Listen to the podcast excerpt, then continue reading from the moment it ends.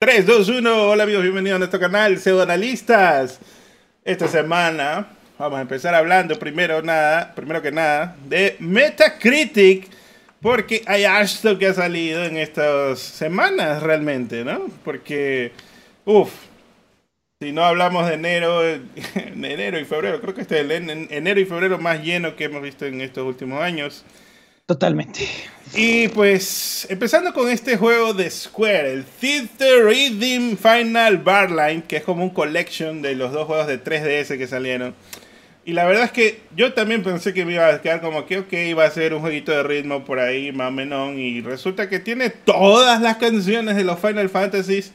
Además, tiene estos DLCs de Romancing Saga, de estos spin-off de Final Fantasy, ¿no? Eh, Final Fantasy Legends, tiene incluso canciones del, de los covers que hizo Nobuo Uematsu con su grupo Black Mages y todo, que son canciones más rockeras, también las pusieron adentro y todas están metidas en este sistema de, del juego de, ritmo, donde tienes que seguir el ritmo aplastando... No sé si has visto este jueguito de, los tamborcitos japonés, ¿no? Que estaba en Game Pass hace poco. Ah, sí, sí, sí, sí. Ese estilo es, vas viendo una barrita y va y tienes que aplastar ciertos botones, ¿no? O parecido al minijuego de karaoke de los Yakuza también, por si alguien más o menos como para tener una referencia de cómo funciona. Y me pareció que está chévere lo que viene ahí para, para lo que es, ¿no? Es un juego de todas formas eh, eh, relativamente simple y pues tiene incluso también para hacer batallas multiplayer en la misma consola y todo lo demás. Así que estaba chévere, me pareció. Me gustaría que lo saquen en PC porque este se presta para algunos mods ahí, meterle tus propias canciones también. Como que quizás por eso Square dijo, mm, no lo voy a sacar en PC porque me lo va a cagar el juego ahí, me lo van a robar las ideas o algo. Pero me pareció que está bien este juego. Por ahí veo que le han sacado la puta 5.7 en, en users. Pero para un juego así como casual de Switch, PlayStation, está bien. Por acá tenemos el Wanted Dead. Y este juego, en cambio, lo han, creo que, sobrevalorado los usuarios. Porque me parece que el Metascore está súper bien ahí. Tiene un 58, directo al Plus, directo al Game Pass. Y este es un juego que tiene, es un híbrido de los creadores de Ninja Gaiden. Tiene, es shooter y a la vez em, como que peleas con espadas y cosillas así. Y la verdad es que al principio dije, oye, la idea está chévere cuando estaba haciendo el tutorial, de que, ah, sí, hay espadas, no sé qué. Pero luego, cuando ya empecé a jugarlo, comencé a ver todos los problemas que realmente tiene este juego, porque sinceramente parece una, un juego de la época de, de PC3 con gráficos de PC4, pero como que estas mezclas que se hacían en esos tiempos ha sido de que, ah, bueno, vamos a tomar un Gears of War y le vamos a meter esta espadita de Ninja Gaiden y la verdad es que no tiene así como que mucha variedad. Quizás eh, los, los guardias son como que siempre lo mismo. Por ahí hay un jefecito más o menos difícil y ya. Pero tiene muchos problemas, la verdad, el juego. Parece que no, no, no lo testearon bien, ¿no? Entonces, en todo caso, como para ahí cuando salga en Plus también, ¿no? Salga en Plus o en Game Pass, creo que es una buena oportunidad como para darle una probada. Pero me recordó mucho a este juego de un juego que salió hace tiempo, en la época de PS3 y 360, que se llamaba Binary Domain, que tenía este, estas mecánicas así también como de un shooter eh, de tercera persona, pero con mods robóticos así, que tú podías lanzar cierta tecnología y cosas así. Y más o menos así de ese estilo, ¿no? La historia era media loquita en esa, en esa idea. Pero este juego la, más bien lo siento un poquito simplón realmente. Pero pues no sé por qué la, 7.6 me parece demasiado. 6 está bien, me parece súper normalito. Por acá también pues salió Tales of Symphonia Remastered. Y pues no le han dado mucho cariño a este juego porque la verdad es que tiene problemas. Es un portcito de PC2 que ha ido pasando a varias este, consolas a través de los tiempos. Y este remaster, pues, tiene uno de los problemas, es que no le, puede, no le han podido aumentar los FPS a 60 FPS, sino que corre a 30 FPS, a pesar de que está ya en una máquina que obviamente supera esa capacidad, como es PlayStation 4, Xbox One. Y inclusive en Switch creo que podría correrlo porque este juego es de la época de GameCube, así que no hay ninguna excusa para que no corra. Si Metroid Prime puede correr a 60 FPS, no, no hay ninguna excusa para que Tales of Symphonia no lo haga. Sino más bien es porque he visto por ahí mods del juego emulado que lo parchan a 60 FPS y se daña completamente el gameplay. Entonces, por eso es que probablemente no lo han hecho. Así que bueno, no le fue muy bien ahí a este juego para Bandai Namco, sino que creo que esto está más dirigido a coleccionistas, a la gente que quiere tener como que, ok, tengo aquí el remake o remaster este, bueno, remaster más bien, no, no, no le han tocado nada a este juego.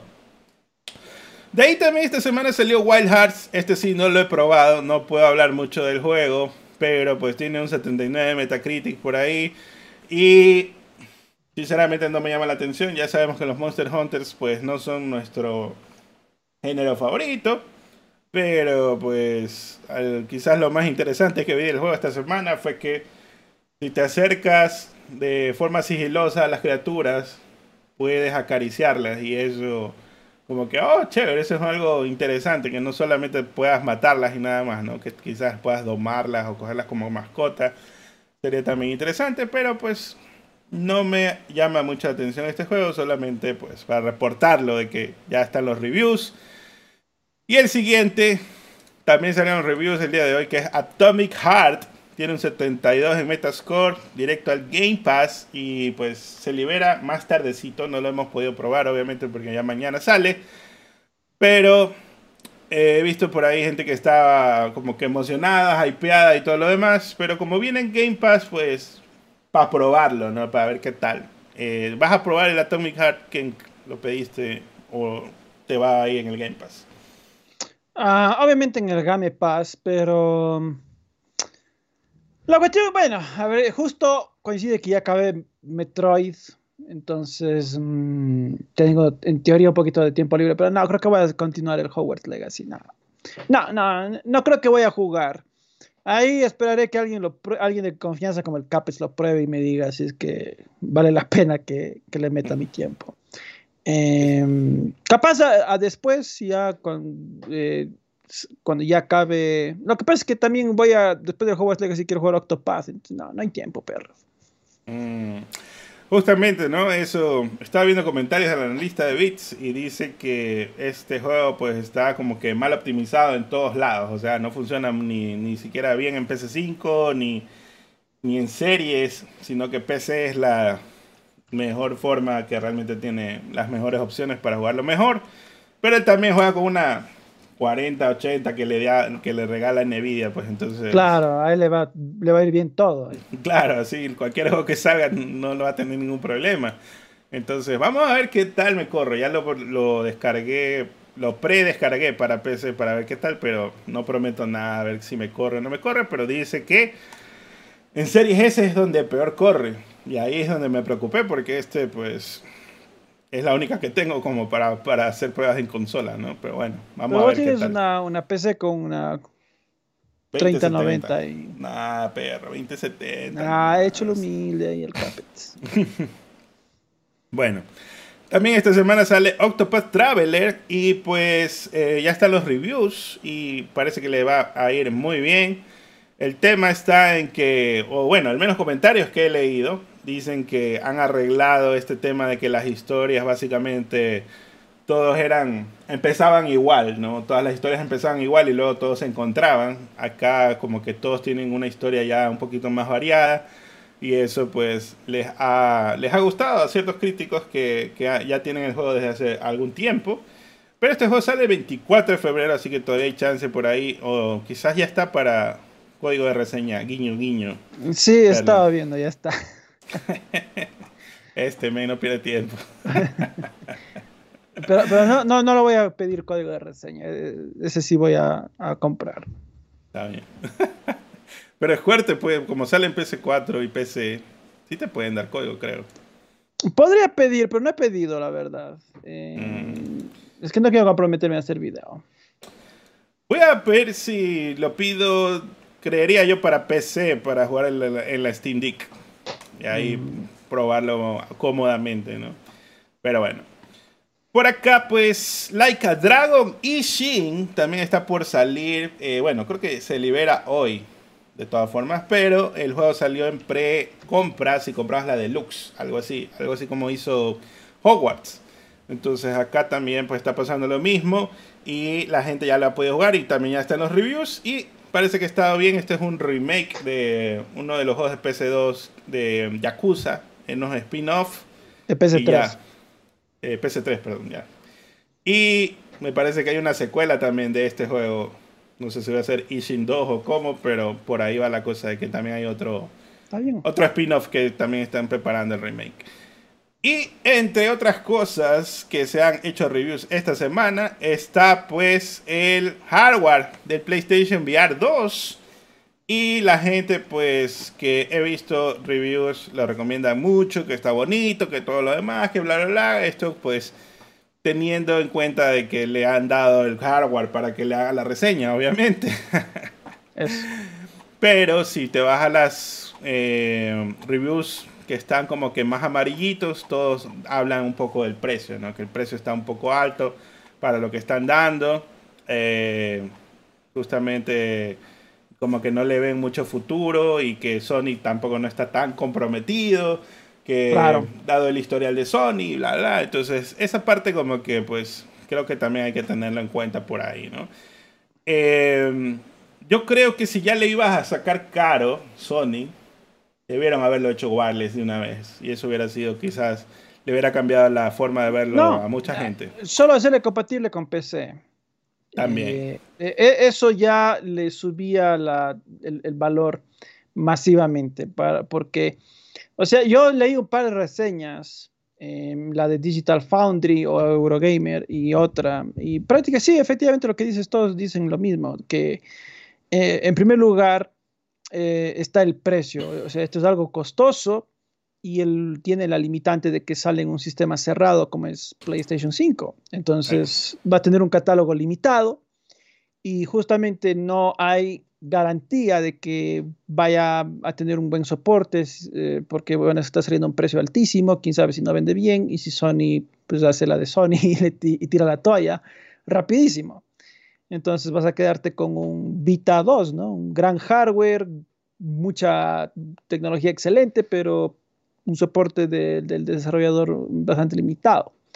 Entonces sí, de hecho yo creo que hacer compatible con PC hubiera sido la, mejor alternativa para que la gente se, anime y diga, bueno, ya por último, si Sony no, no da mucho soporte, lo conecta a PC y juego juegos de, de VR en PC, pues, que ahí sí hay cualquier catálogo.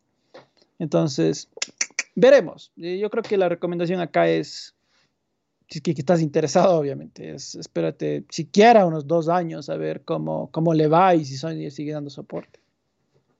Creo que aquí también hay algo más que comentar y es que eh, la idea que supuestamente Sony planteaba de que, bueno, ¿sabes qué? Es que los juegos no los debemos hacer exclusivos para VR, sino que tenemos que hacerlo que tenga opción para VR para que así este, el juego pueda vender en la consola principal sin necesidad de que tengas el VR. Y esa idea como que veo que no se está cumpliendo mucho, ¿no? en, especial por el, software que está viniendo, porque hubiera sido ideal como decir, ah, mira, ¿sabes qué? Eh, tengo ya el Horizon Call of the Mountain, todos lo pueden jugar ahorita mismo, si quieren, pero si compras el PlayStation VR es la mejor versión que vas a poder disfrutar de este juego o algo así. Eso hubiera sido genial que lo hagan desde el inicio, pero quién sabe, a lo mejor más adelante sacan realmente la versión que puedas jugarlo con DualShock, con DualSense o lo que sea. Eh, o incluso sería chévere que eh, podrías usar quizás los DualSense y ver la pantalla, los, perdón, los Sense nada más, ¿no? Los controles del VR, pero en lugar de ponerte el casco solo veas la pantalla que también sería una opción chévere. Pero estos meses como que se están quedando ahí en, esa, en ese sentido. ¿no? Eh, vamos a ver si en el futuro lo arreglan. Lo que sí es que estuve viendo un video que justamente cuestionaba, era, me parece, de Engadget, que cuestionaba esto de, del precio. Y, y, habían fanboys ahí defendiendo el tema del precio. No, pero Sony te está dando la mejor tecnología en el mercado, que no sé qué, no sé cuánto. Sí, está bien, o sea, tienes la, mejor tecnología, lo que sea, el VR menos caro supuestamente en este momento, lo que sea, pero el problema es que de todas formas es un costo sumado a la PS5, es un costo bastante considerable. Y eh, pues creo que aquí más que nada lo que le pesa es lo que hablamos del historial de Sony, de dar soporte a, estos, a estas cosas. Si tuviera un, buen historial de que el PlayStation Vita tuvo juegos hasta el final de su, de su, de su vida, bla, bla, bla, esta historia fuera quizás diferente. Pero no fue así. Así que hay varias cosas todavía que cuestionar ahí. Y con eso, pues también salió el Metacritic de Call of the Mountain. Y tiene un 79, así que directo al plus. ¿Qué, qué opinas? Tiene un 79, creo que pues, ah, no, todavía no hay forma de ver reseñas de usuario porque este el VR recién sale esta semana, pero pues me parecería que debería ser la killer app si es el juego con el que estás lanzando este, este, este hardware. Bueno, pero es que la gente quería ver a la gordita barbona, por eso, por eso la calificación de 79. Quería la... Así es. Este Querían a la, gordita... Que le roce el felpudo. De Ah, así es, la gente quería que Aloy te dé un beso en la mejilla y sientes la barba de ella, así, que te pique. sí, sí. Entonces, bueno, no sé, vamos a ver qué tal, quizás en un par de años cuando esté barato, ahí podemos ya cuestionarlo viendo con nuestros propios ojos, lo traemos a Ken de Cuenca para que venga a probar el VR y... ¿Vos vas a comprar? ¿Qué tal? O sea, cuando esté barato, si no ¿Tú crees que llega a estar barato? 100 dólares. Porque yo recuerdo que el VR 1 alguna vez quise comprar y tal, nunca le vi barato esa huevada. Siempre estuvo medio carito.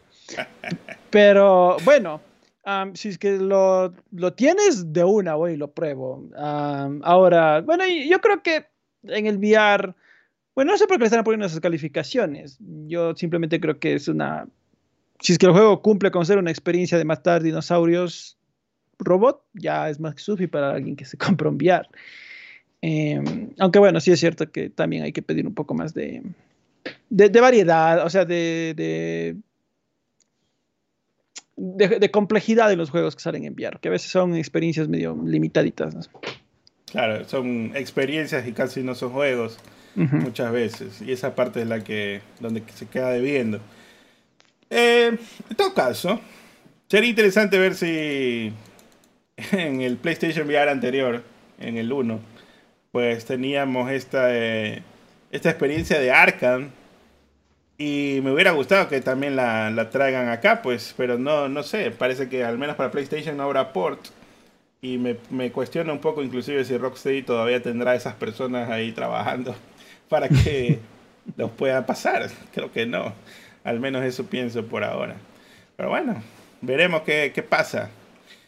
Y para continuar, hablemos de las NPDs de enero, porque ya salieron. El amigo Matt Piscatella soltó esto en Twitter. Y podemos ver los, el software más vendido, que fue realmente la imagen que él liberó. Y tenemos en el top 1 el Call of Duty. Ya sabe por qué llora Jim Cryan. En el, puesto 2, el más vendido de Estados Unidos, es Dead Space. Eh, Dead Space, el remake, ¿no? Bueno. En el puesto 3 tenemos al Madden, en el puesto 4 el FIFA, en el puesto 5 está Fire Emblem, así que chévere. Bueno, está bien.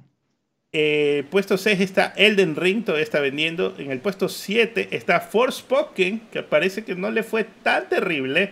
Y por ahí veo gente que está cuestionando esto de las cifras, porque eh, Nintendo no reporta las cifras de ventas digitales, entonces probablemente Fire Emblem Engage este, debería estar un puesto más alto, pero no es culpa de las NPDs que Nintendo no quiera dar las cifras digitales. Claro, ellos no hacen el tracking, eh, no, no, no, pueden hacer el tracking si no tienen acceso a la información, pues, ¿no? Exactamente. Entonces en el top 8 tenemos al Caraway que bajó pues del puesto 3, obviamente ya vendió bastante y pues ha seguido vendiendo en el tiempo. Tenemos al Juan Pies en el puesto 9 y en el puesto 10 tenemos al Pokémon Scarlet y Violet. Lo interesante quizás que son mencionables aquí es este cambio del puesto 36 de Last of Us Part 1 al puesto 11 y esto pues obviamente gracias a la serie se ha disparado las ventas que justamente es algo que queríamos ver si sucedía, ¿no? De que la serie mueva por ahí eh, las ventas del juego, al menos de este falso remake, remaster, como quieran llamarlo, ¿no? El Part 1. Se saltó el puesto 11, no fue tanto el disparo, pero vamos a ver si en febrero a lo mejor se dispara más porque va a estar en oferta, ¿no? Ha estado en oferta algunas semanas ya. Claro, yo, yo, creo que cuando se acabe la serie, ahí, ahí es donde será de ver el, impacto real del Part 1. Y también otro sorprendente es el Monster Hunter Rise, que estaba en el puesto 68 y se disparó al puesto 13, pero bueno, no es tan, no es tan sorprendente realmente, porque lo que pasó fue que el juego salió en PS4 y, eh, y Xbox. Así que obviamente se le disparó las ventas. Está bien. Está bien. Ahí lo demás, normalito, todo bien. El Miles Morales todavía está compitiendo. No sé cómo diablo sigue saliendo, pero bueno, ahí está. Y con respecto al hardware, pues PlayStation 5 lideró las ventas de consolas en Estados Unidos en enero del 2023. Eh, pues está en segundo puesto la Switch y en tercer puesto está Xbox. También pues eh, obviamente el tema del suministro pues ya está resuelto y por eso PlayStation 5 está bastante... está como eh, loquita. Está como loquita vendiendo unidades. Pero también resulta que en Reino Unido se duplicaron las ventas del año anterior y en Japón la consola también pues tuvo su mayor semana de ventas desde su lanzamiento. Y en Europa, PlayStation 5 en enero de 2023, las ventas fueron tres veces más altas que durante el mismo periodo del año anterior, según Games Industry Biz. Así que dice que las ventas de PS5 aumentaron un 202%. Así que chévere, pues ya ahora sí vemos que está penetrando violentamente. PS5, ahora que ya hay unidades. Sin vaselina, está dándolo con todo, está bien. Felicidades a Sony, pues, y que siga así, estando saludable. Continuando y ahora sí, empezando más bien con Nintendo. Déjame ver por acá. Por ahí vi, por ahí vi ciertas, ciertas bocas hablando para comer esta semana, diciendo que, ay, estos números son falsos, no, no tienen no tiene credibilidad, que no sé qué, que no sé cuánto. ¿Números de qué? ¿De las ventas del Play? De ventas de consolas de Europa, de, del Reino Unido. Es que ese mercado es pequeño, no representa nada, que no sé qué, así como tratando de minimizar. Y yo, ¿what? Bueno, está bien. Está bien, siga, bueno, pase cantando. Está bien. Bueno, de todas formas es, es de los gamers que se la pasan más tuiteando que, jugando, así que bueno, no, me asombra. Probablemente. Por acá, pues hablemos ahora sí de Nintendo. Y pues resulta, sonó un, poco, un poquito bajito, lo voy a poner de nuevo. Ahí, Ahí Ahora sí. Resulta que pues esta semana los desarrolladores que originalmente participaron en la creación de Metroid Prime han criticado la remasterización de este mes por omitir los créditos del juego original. Eh, estuve ahí siguiendo la novela, pues el amigo Soy Kirsch, que fue ingeniero senior del juego Metroid Prime y Metroid Prime 2 de GameCube, tuiteó su decepción porque el personal original no figura en los créditos de Metroid Prime Remaster. Eh, en lugar de enumerar a todos los que trabajaron en el juego original, los créditos Remaster simplemente incluyen una sola pantalla que dice basado en el trabajo del personal de desarrollo de la versión original de Nintendo GameCube y Wii de Metroid Prime. Y dice, si bien muchos estudios hicieron un trabajo increíble en la remasterización, me decepcionó que la remasterización de Metroid Prime no incluye los créditos originales completos del juego. Y también él estaba haciendo una comparación de que pues en Dead Space Remaster sí salen los créditos de todo el estudio original.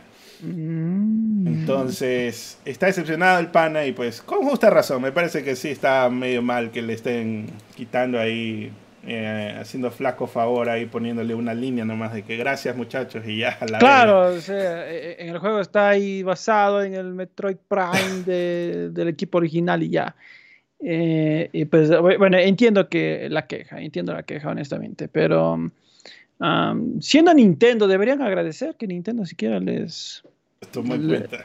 les toma en cuenta no siquiera les puso colectivamente ahí Este, Bueno, y saludos a Guastaiza que se suscribió nuevamente, pues tiene, es el séptimo mes que se suscribe dice, buenas noches señores, Felicidades al culón por su cumpleaños. Esto se convirtió en Pseudo Geeks con todas las de ley. Saludos, Capex. Gracias, saludos para ti también, amigo. Continuamos. Entonces, eh, quizás algo que me, que me parece extra mal es que ya van como. Esta es la segunda vez que se reporta estos problemas con Metroid, ¿no? Con Metroid Dread también pasó algo parecido. De que no le dieron el crédito a ciertas personas que ya habían salido del estudio cuando el juego no ah, se había terminado. Entonces, mmm, estos meses, bueno, son medio malcriaditos de Nintendo. Hay que darles una jaladita de la oreja ahí. Eh, oye, y sabes que también he estado leyendo rumores que dicen que Metroid Prime remasterizado va a ser el único juego remasterizado de Metroid Prime y lo que van a hacer es portear el 2 y el 3, nada más, tal cual como están, no los van a remasterizar. ¿Qué, opinión te merece esa, esa cosa? Decepción. Total, total. Totalmente. O sea, claro, eh, la fuente es encima del peluca sape, así que ya me puse triste ahí. Cuando, cuando le leí, bueno, la fuente venía, la fuente venía de otras personas y el peluca sape lo confirmó. Y, y pues yo no entiendo cuál es el punto de hacer solo la remasterización del primer eh, Metroid Prime y, los, y el 2 y el 3 solo básicamente les van a eh, adaptar los controles. nada más. a mandar el ROM, nada claro, o sea, solo los controles adaptados para que vayan a joystick y nada más. Eh, no sé, no sé. Eh, habiendo probado el remaster de Metroid Prime y habiendo, ya acabado, digo, no, pues es una oportunidad malgastadísima. sí, sí deberían, la verdad hacer el esfuerzo y remasterizarles bien. Eh, yo también te, pago 50 por cada juego, loco, pero, pero hazlo, Nintendo. por favor. O 60, o 60, dice. Hasta 60 te pago por cada remaster, loco, pero hazlo. Ahora, si vas a sacar los ports, espero no vengan y te claven 60, como fue con el port del Skyward Sword. debería ser 30 30 los dos en un solo paquete. No, a, ver, el, Metroid Remaster salió a 40 veras. O sea, eh, los otros dos ports en 20 cada uno te aceptó. Claro. Eh, o sea, 40 dólares los dos. Lo máximo que te podría estar aceptando. No, me, parece, me parece un error. Me parece un error, honestamente. Porque ya es la oportunidad de tener toda la saga en una sola consola, remasterizada, que se vea todo bonito, y era la mejor alternativa de inclusive preparar el camino para Metroid Prime 4, que yo pensé que eso es lo que iban a hacer, ¿no? Preparar el camino y decir, oh, ya viene Metroid Prime 4, emocionate. Incluso, eh, incluso yo les diría, demórense lo que tenga que demorarse, pero denlo remasterizado bien bonito, porque sí está muy chévere como está ahorita. Se ve muy bien, se ve excelente el juego, lo, lo, estuve adorando, la verdad, cada minuto que estuve jugando ahí. O sea, me gustó tanto que dejé de jugar Hogwarts Legacy para que te des cuenta. Y, y, ya dije, no, ya no, no, puedo bajar Metroid hasta que lo acabe. Excelente. Y, a que veas, yo, yo también soy fan de Harry Potter bastante. Entonces estaba muy bien, estaba muy bien. Entonces, por favor, Nintendo, te lo ruego. Hágalo. Hágalo. Hágalo. Y ahí con el meme de la tarjeta, sí. Sí, literal, ahí. te, pago los 60, Nintendo. Por favor. Por favor, te lo ruego. Nunca le había te rogado algo, Nintendo. Oye, ¿sabes qué? Y también sabes qué se le pasó a ser amigos de Metroid Prime, porque también hubiera estado chévere una, edición especial del remaster también la compraba yo. Sí, sí. Eso me hubiera gustado también, chévere, pero ya pues. Lo que te decía es que quizás en algún momento salga este ya en combo, ¿no? Porque le están ahorita soltando uno por uno y luego los van a reagrupar porque ya ha pasado. Así que, bueno. No, no, más que Nintendo a veces hace la, la cagada de sacar copias limitadas. Recuerdo cuando en el Wii hicieron el Metroid Trilogy, porque ah, también, portearon los juegos del GameCube.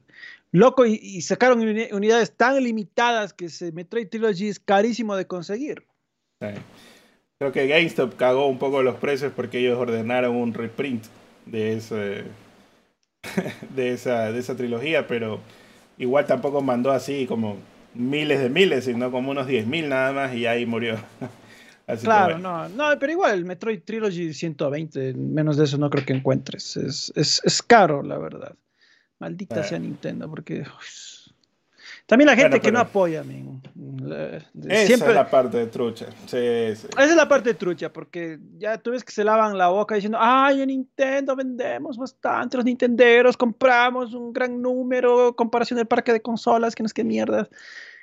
Loco, y ahí está, pues. Vayan y compren Metroid dos, tres veces si es necesario. Ni el Kirby, ni el Kirby, porque el Kirby estaba buenísimo y el Kirby solo vendió como 4 millones nada más. Y es el Kirby mejor vendido. sí, es el más vendido de la saga. Pero puta, comparado con un Mario, no es nada, chucha. O sea. Bueno, yo espero que este. Bueno, Metroid tampoco tiene sus. O sea, sus números para Metroid sería tremendo éxito. Eh, sería bueno que este Kirby, este, digo, Metroid venda 5 millones así para. Si yo decía, si vende bien, capaz Nintendo se anima.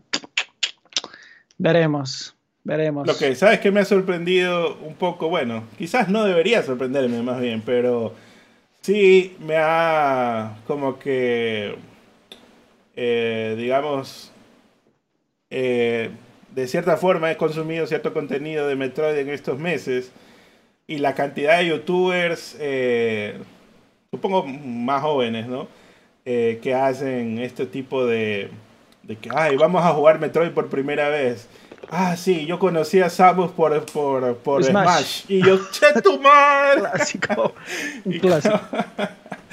Todo por Smash de GameCube, así más o menos. Y yo, aquí hijo de puta, no puede ser. Eh, y siempre así como que empiezan con eso. Oh, oh, sí, esta canción me parece conocida y es Brinstar. Porque puta madre, Brinstar es un clásico. Pero bueno, eh, en fin. Continuemos. Por acá, pues, dice Game Freak que continuará haciendo juegos que no tengan nada que ver con Pokémon. Esto pues viene de parte de uno de los directores del estudio. El mes pasado eh, lanzaron Pocket Card Jockey Ride que originalmente salió para 3DS. Ya lo soltaron en Apple Arcade para iOS. Así que pues eh, este pana de Masao Taya ha hablado con Axios y enfatizó que el estudio estaba comprometido a hacer más juegos que no fueran Pokémon Creemos que es muy importante que el estudio continúe creando y lanzando títulos fuera de la serie, dijo. Así que está bien, pero hagan bien los Pokémon primero y luego ya Sáquense a otra cosa, sí. y por acá. Acá viene, Arabia Saudita ha aumentado su participación en Nintendo por segunda vez en un mes, dice Trading View. El fondo de inversión pública del país es el Fondo de Riqueza Soberana, presidido por el príncipe heredero Mohammed bin Salman. Habría aumentado su participación en el fabricante de Nintendo Switch al 7.08%. El fondo adquirió por primera vez una participación del 5.01% en mayo del 2022 y solo el mes pasado aumentó al 6.07 y ahora este mes de febrero aumentó al 7.08.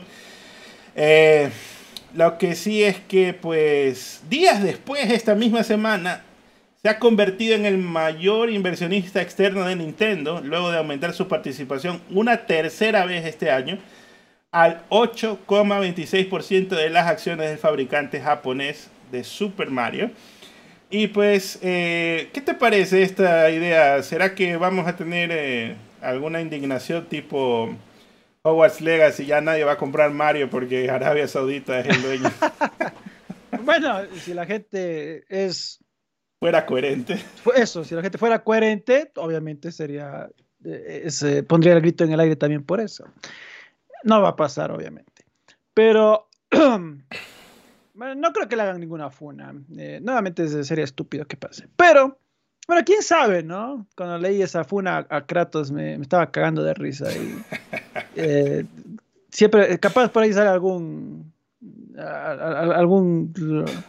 Ahora, eh, veremos la vez pasada que ellos, o sea, Arabia Saudita, ¿no? Que ellos hicieron la inversión en Nintendo, dijeron: Lo que pasa es que queremos aprender del negocio del gaming porque quieren hacer sus propios juegos. Bueno, está, está bien, está bien. Entonces, que, que les vaya excelente en su emprendimiento. Nomás que no, no, no intervengan Ahora, ahorita no pueden, pero capaz a largo plazo quieran comprar todo Nintendo y si no, por favor. No creo que lo vaya a hacer. Ya sabemos que las empresas japonesas son súper celosas de, eh, por el gobierno japonés. No va a dejar que eso suceda. Pero pues eh, lo que sí me sorprende un poco es que hayan cedido tantas acciones afuera, ¿no? Y esa parte está interesante, ver cómo esto va pasando poco a poco hasta que quizás, eh, no creo que los compre completo, pero sí me imagino va a suceder que lleguen hasta quizás un 15% para el próximo año y ahí estaría interesante ver porque es un bastante, bastante plata de todas formas. Lo que sí compraron completamente fue el de SNK, pero hasta ahorita creo que no han hecho mayor cosa con eso. ¿Compraron a SNK en serio? Sí, los de Arabia Saudita. Arabia Saudita, wow, bueno. A ver qué hacen con eso entonces. Veremos, porque no he visto nada nuevo por ahí. Eh, el creador de Mario, Shigeru Miyamoto, subió al escenario el miércoles por la noche en la gran inauguración de Super Nintendo World en Universal Studios Hollywood.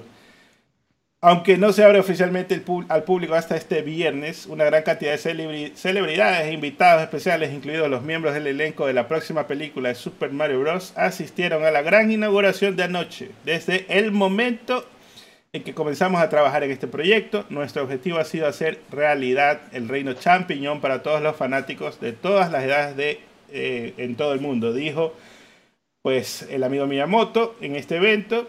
Y con la introducción de esta tierra en Universal Studios Hollywood, creo que aún más personas podrán experimentar el mundo de Mario de una manera verdaderamente interactiva y muy inmersiva.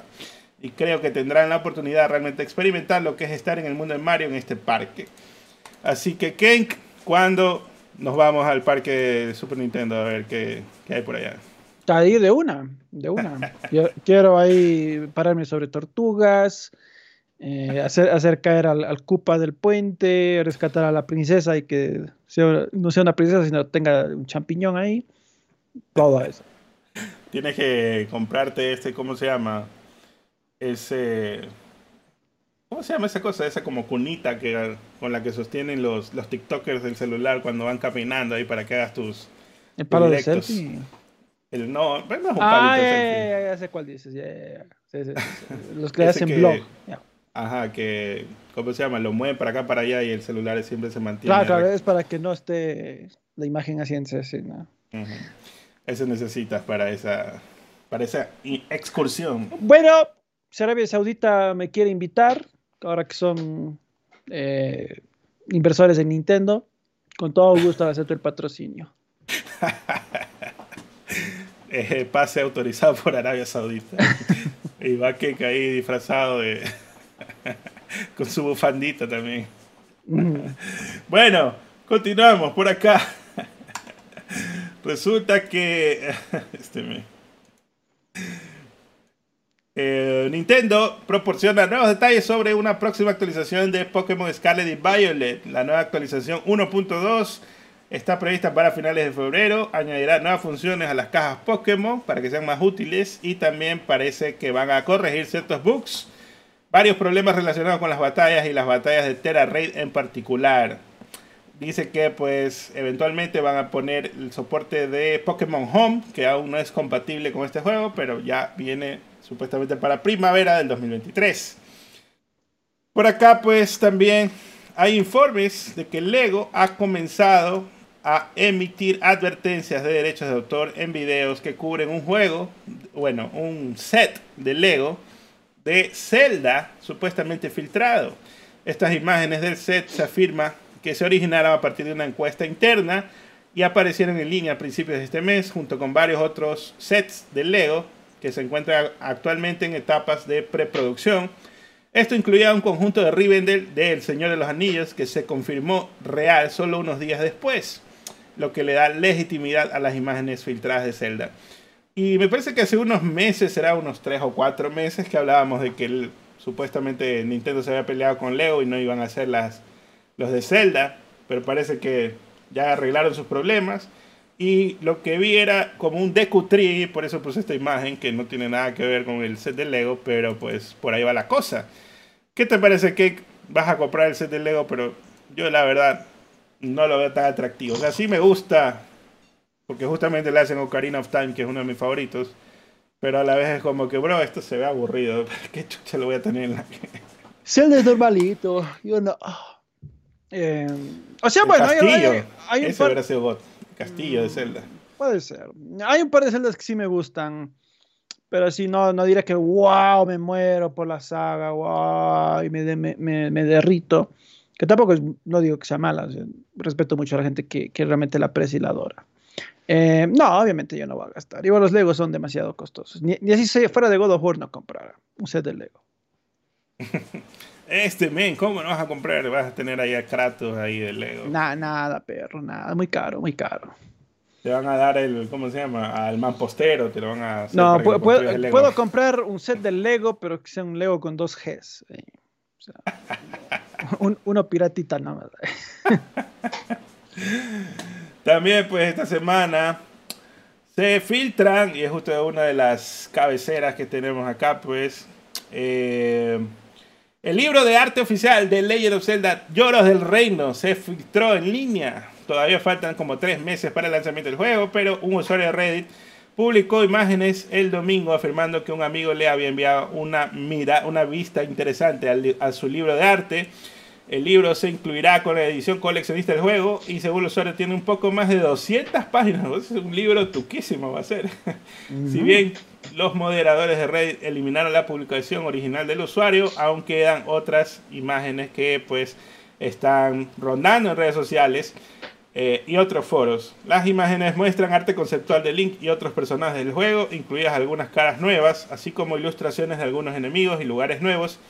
Y se demuestra, si se demuestra que es genuina, la filtración será frustrante para Nintendo, que históricamente se ha esforzado mucho por mantener en secreto el contenido de sus juegos antes de su lanzamiento. Pero, bro, ¿cómo vas a poner un libro de arte y la gente está ahí hace rato que está escarbando por huevas de, de los lloros del reino? Ya de ley se iba a filtrar ahí. Quien sea que lo tenga acceso previo o el que hace los libros o lo que sea, está cagado, man. Así que has visto un poco de lo que se ve porque parece que va a tener eh, spoilers, algo tipo Wind Waker por ahí. No. Eh, pero Ah. sí, sí me enteré que se filtró y que hay spoilers ahí. Pero pues obviamente como...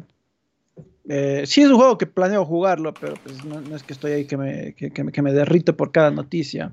Am, tampoco pienso compartirlo eh, en, en redes sociales. Em, ni siquiera la gente, me parece un poco raro, ni siquiera la gente me ha mandado un link diciendo, ¿qué? Mira, aquí está. Lo cual es raro. Este mes ya se han olvidado, ¿no? Quizás, ¿no? Pero bueno, vamos a ver. Pero la idea, de todas formas, me parece que está, está difícil que Nintendo ya tenga en secreto porque hasta se le filtró esta, ¿cómo se llama? La consola, la edición especial. Y Ujú. pues me imagino ahí No. también venía el librito, pues. El juego se les ha de filtrar dos semanas antes que salga. Así pasó con el primer, con el anterior Zelda, con el Breath of the Wild, que se les filtró, bueno, creo que una semana antes, me parece, ya estaba ahí para descargarse pirata. Mm, Así lo jugué yo y por eso me bajaron el canal en esa época. Mm, cierto, verlo cierto. antes, el Wii U. Am, bueno, en to- de todas formas, esto, nosotros somos, em, por lo general, como dice que a veces a él le pasan, pero realmente yo no le presto mucha atención hasta que ya realmente juego el videojuego, porque si no, ¿cuál es el chiste? Pues el, el éxito es sorprenderse. Claro. Sí, sí, sí. Así que vamos a ver qué nomás traen. Yo creo que igual los trailers también revelan mucho esto del gameplay. Así que no debería sorprenderse tanto esto de que vaya a ser como disque o como un Wind Waker, pero sin el mar, ¿no? Porque eso, eso es más o menos lo que se ve, ¿no? De que estás planeando entre islas flotantes y no sé qué. Ah, ya, en serio. Ya no Es vas con el barquito, ahora vas haciendo lo que sea que sea ese deporte. Skydiving. ¿no? Bueno, Ujú. tú sabes que el planeador lo, inver- lo inventó Nintendo. Así es. Así es. Así que eso obviamente lo van a, lo van a continuar haciendo. En todo caso, vamos a ver qué, qué adicional se... Quizás alguien más letrado funque algo ahí interesante con esas teorías del arte conceptual, así como se hizo en algún momento con ciertos canales, tipo el Gran Ken 2 o algo así. Alguien que se llame, no sé, el Gran Celdón o algo que haga así. Claro, no. Bueno, me imagino que debe haber chance de hacer teorías de, de Zelda. Em, o sea, y bueno, el lore de Zelda es medio interesante. Yo recuerdo antes de que Nintendo lance su cronología oficial, y eso que a mí ni me gusta mucho Zelda, pero sí me gustaba ver videos de la gente especulando. No, es que es así, porque este va antes del otro, y hay, que este, aquí es donde eh, la línea de tiempo se divide en dos, y bla, bla, bla. Era chévere ver eso, a pesar de que la verdad es que la gran mayoría de Zeldas no había jugado, o acabado más bien. Y, pero era chévere. Y sí me imagino que debe haber, debe haber teorías de Zelda por allá. Eh, Debe haber, debería haber, debería haber. Sería interesante. Inclusive cuando Nintendo sacó su propia cronología, la gente salió, pero Nintendo está equivocado porque no puede ser. Era, era, un poco gracioso. Porque estoy preso en un puto libro, no lo crees. Ahora ya le va a mandar el DLC del libro, ¿no? Para que le actualicen ahí la, la línea temporal. y por acá, pues resulta que el creador de Mario, Shigeru Miyamoto, ha dicho que Nintendo no está lista para terminar con la espera de los fans por noticias sobre una nueva entrada en la franquicia insignia, el buque insignia de Nintendo. Por supuesto, estamos hablando de Metroid, no, de Super Mario. Así que aún, aún no están listos para anunciar nada. Pues IGN le preguntó que por qué no se ha anunciado un nuevo juego de Mario para que coincidiera con la apertura de este mes del primer Super Nintendo World o para la película, ¿no? Eh, y él dice, pues siempre estamos trabajando en Mario, así que cuando lleguemos a un momento en el que podamos compartir información, ciertamente lo haremos. Eh, recordemos pues que la última entrada de Mario, en especial para 3D, fue en el 2017 con Super Mario Odyssey y para eh, los juegos 2D fue el Super Mario Maker que salió en 2019, Super Mario Maker 2. Así que Kenk, ¿Algún día saldrá Super Mario Odyssey 2 o está difícil? Bueno, Nintendo no es mucho de reciclar conceptos. Sí lo han hecho un par de veces, la verdad. Con el Galaxy 1 y 2 y con el 3D eh, World. Eh, sí lo han hecho algunas veces, pero no, es un poco difícil que, eh, vayan a reciclar el concepto de Odyssey. Yo creo que para haber reciclado ese concepto y sacar un juego que básicamente solo expande el primero, ya lo hubieran sacado porque ya son seis años, pues. Claro, cinco, a los cinco ya era como que ya era el momento. Pues. Claro, antes también, un poquito antes. Yo, me imagino deben estar manejando una idea totalmente nueva ahorita para el próximo Mario. Entonces, bueno, no, no puedo esperar para que, para que venga. A mí me encantó Mario Odyssey, pero pues de los últimos Mario 3D no, no, es, no es de mis preferidos, la verdad. Entonces, eh, espero ver otro, otro concepto. Uh, se viene la funa, Kenk, no puede ser.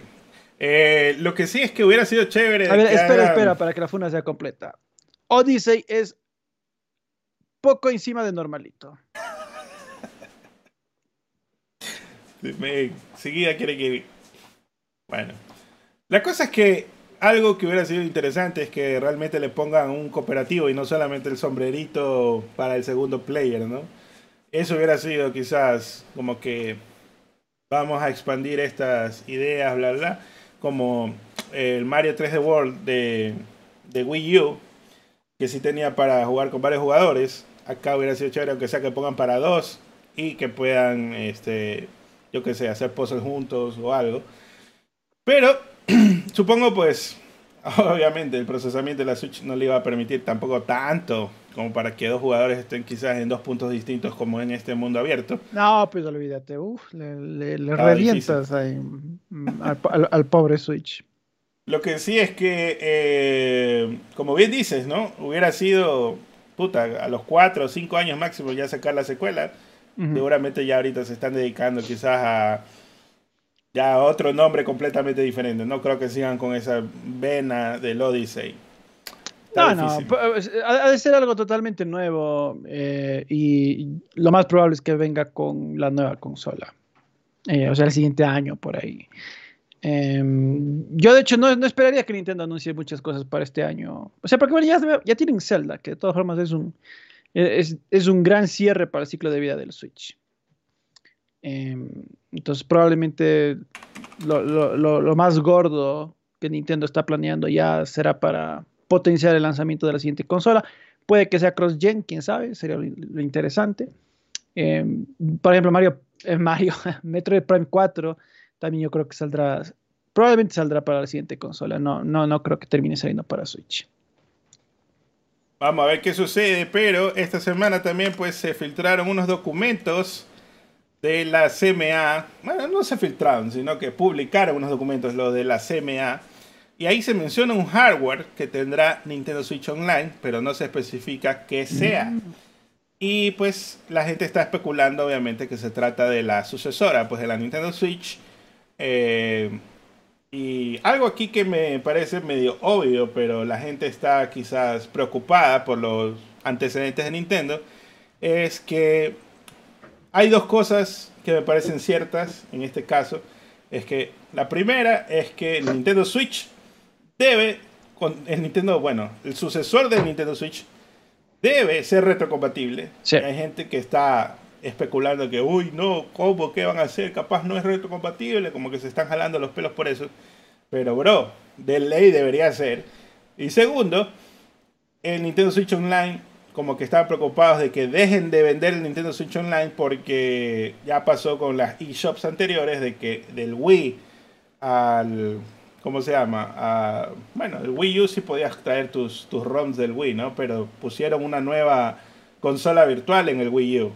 Entonces, por eso la gente está preocupada de que saquen otra nuevo, con, nueva consola y no le den soporte de traer esos servicios del Switch Online, que ya sean emuladores y nada más, sino más bien traer todos los emuladores de Game Boy, de NES, de Super NES, todo, que los pasen a la nueva consola y la gente está diciendo, bueno, es que parece que sí lo va a pasar a la nueva consola de estos servicios y bla, bla, pero, bro, para mí eso también es casi que certero de que Nintendo no va a dejar de vender primero que nada Nintendo Switch Online. Y segundo, pues eh, esta parte de ofrecer los juegos es lo que le da cierto piquete adicional para que la gente pues pague un poco más. Así que, ¿cómo va Nintendo a decir a dejar plata sobre la mesa y no traerlo a la nueva consola? ¿Qué opinas? O sea, bueno, eh, lo lógico sería que sí sea retrocompatible, obviamente. Eh, porque para muchas personas que compraron un millón de cosas en la consola virtual del Wii, del Wii U, fue una cagada que todo eso se murió ahí. No lo pudiste llevar al Switch. Eh, entonces, eh, para mí, te seré franco, es casi que una locura si Nintendo no saca el sucesor del Switch retrocompatible.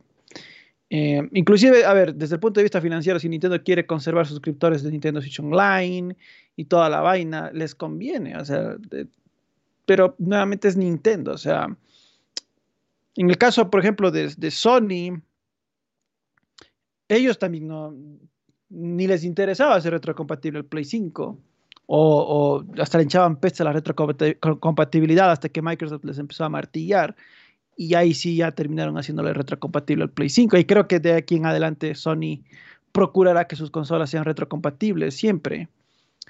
Pero ah, dentro de lo posible, supongo, porque igual es un emulador, no es que tiene 100% compatibilidad. Dentro de lo posible intentarán que sean retrocompatibles como mínimo con la consola anterior, ¿no? Claro. Eh, entonces pero eso es Sony porque está en directa competencia con Microsoft, pero Nintendo no. Nintendo, quién sabe. yo, espero, yo espero que sí, yo espero que sí. Aparte de estos... Bueno, al final del día las, los programas que tienen los juegos son ROMs. Los programas de Nintendo 64, de SNES, de, de Game Boy, todos estos programitas que tú lanzas como aplicación y adentro tienes para seleccionar los juegos, bro, son ROMs. Así que tampoco es que será tan difícil llevarlo si es que lo llevan a otra nueva consola. Pero, lo que sí me decepcionaría full es que no sea retrocompatible con juegos, porque ahí el éxito para mí de una nueva sucesora del Nintendo Switch va a ser poder jugar los juegos anteriores con mejor desempeño, que es lo que está lo que nos pasó cuando eh, pasamos a PC5, que podíamos probar todos los juegos viejos mm, a 60 FPS. Y eso fue algo muy bueno. O sea, bueno, pero es que ahí también dependerá si es que la nueva consola tiene eh, los Joy-Cons y, y también es híbrida y cosas así, porque puede que... Bueno, yo asumo que sí va a ser híbrida, sería tonto de Nintendo salirse de, de algo que les ha funcionado tan bien. Pero pues e, eso, eso también dependerá. Ahora, claro, en teoría es fácil ROMs hacerles retrocompatibles. Pero eso era la consola virtual, pues, era ROMs de, múltiples consolas viejas y por alguna razón ni los juegos de Nintendo Nintendo te dio. Entonces, bueno, no, sé la verdad. En todo caso, deseo, espero que sea retrocompatible la nueva consola. Y pues la mejor de la suerte es a Nintendo, que pues obviamente estaría ahí en primera fila para comprarla.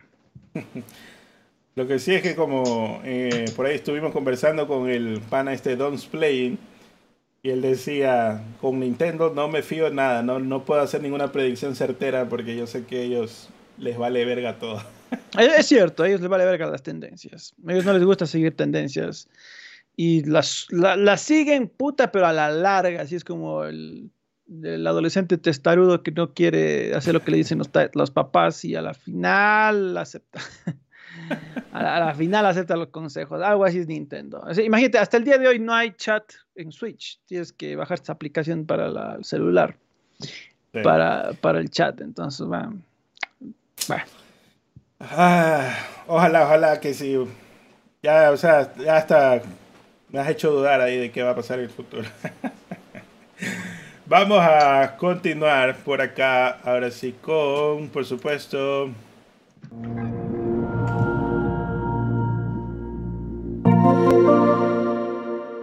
Y pues esta semana con Sony resulta que el clásico juego de arcade y de drinkas de Sega, Cosmic Smash, se reinventó para PlayStation VR 2 tras el lanzamiento de un sitio teaser el mes pasado.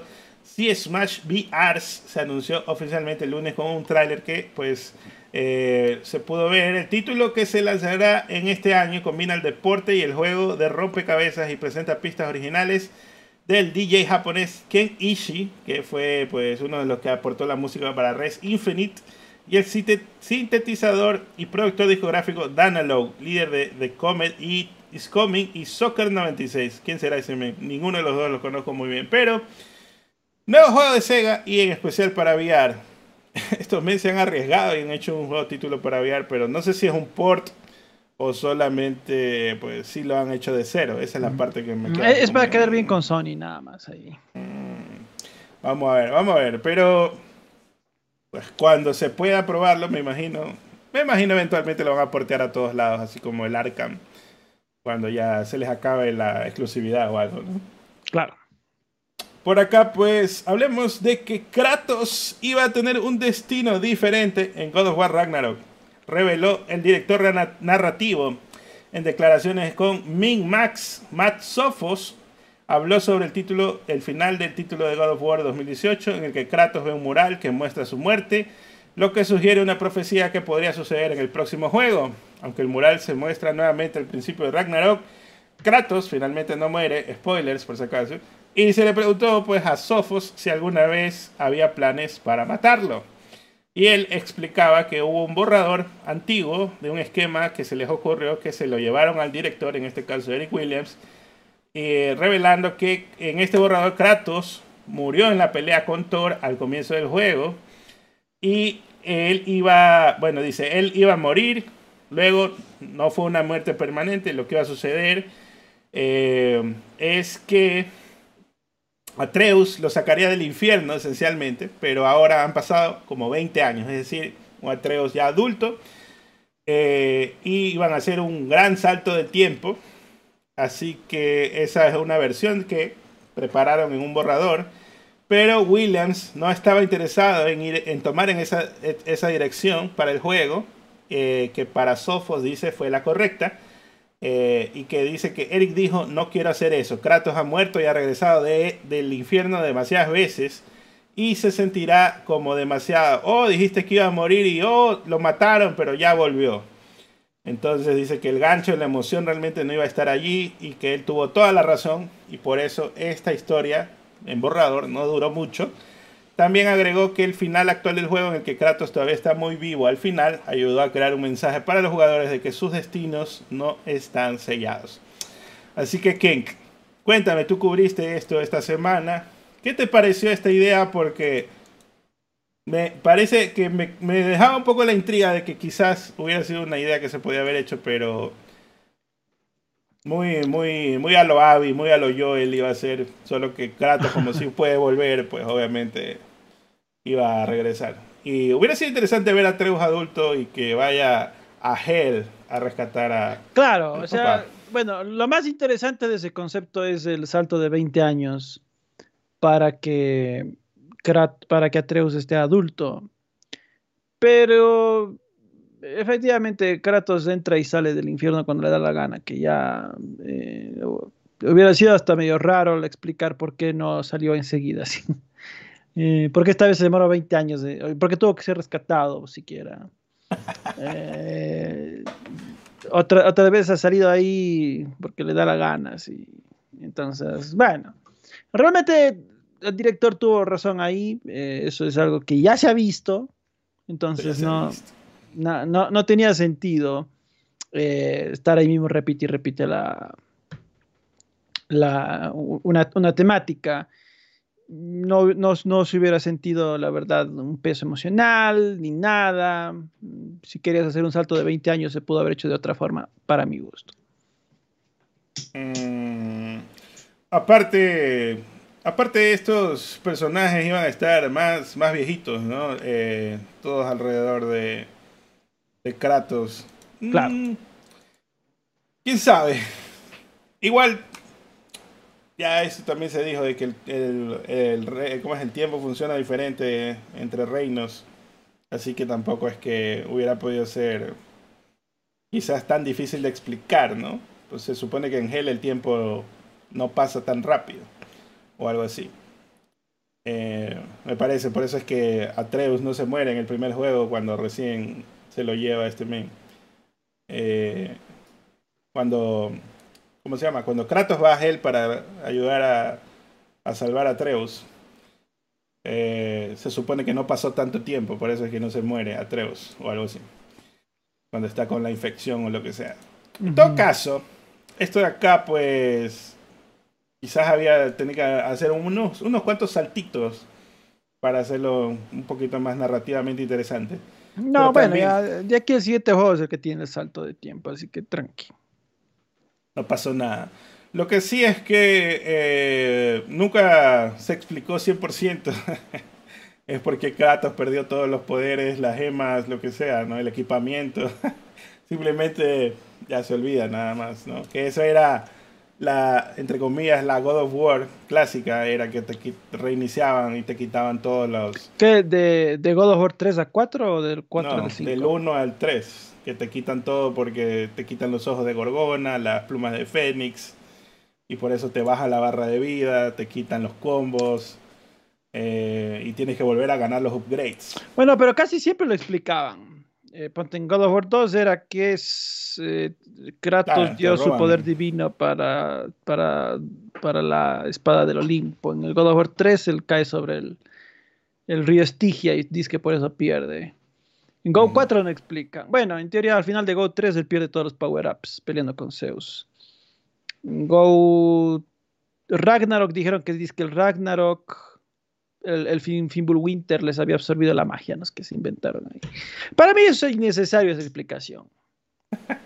Es, es innecesaria esa explicación. Es un, nuevo juego, no jodas, muchacho, ¿qué estás hablando aquí? Sí, es un juego ya. O sea, yo entiendo que es un juego, tengo que empezar desde cero. O sea, no, no, necesito una explicación narrativa de por qué no tengo los power-ups del, del, juego anterior. Eh, innecesario para mí, honestamente.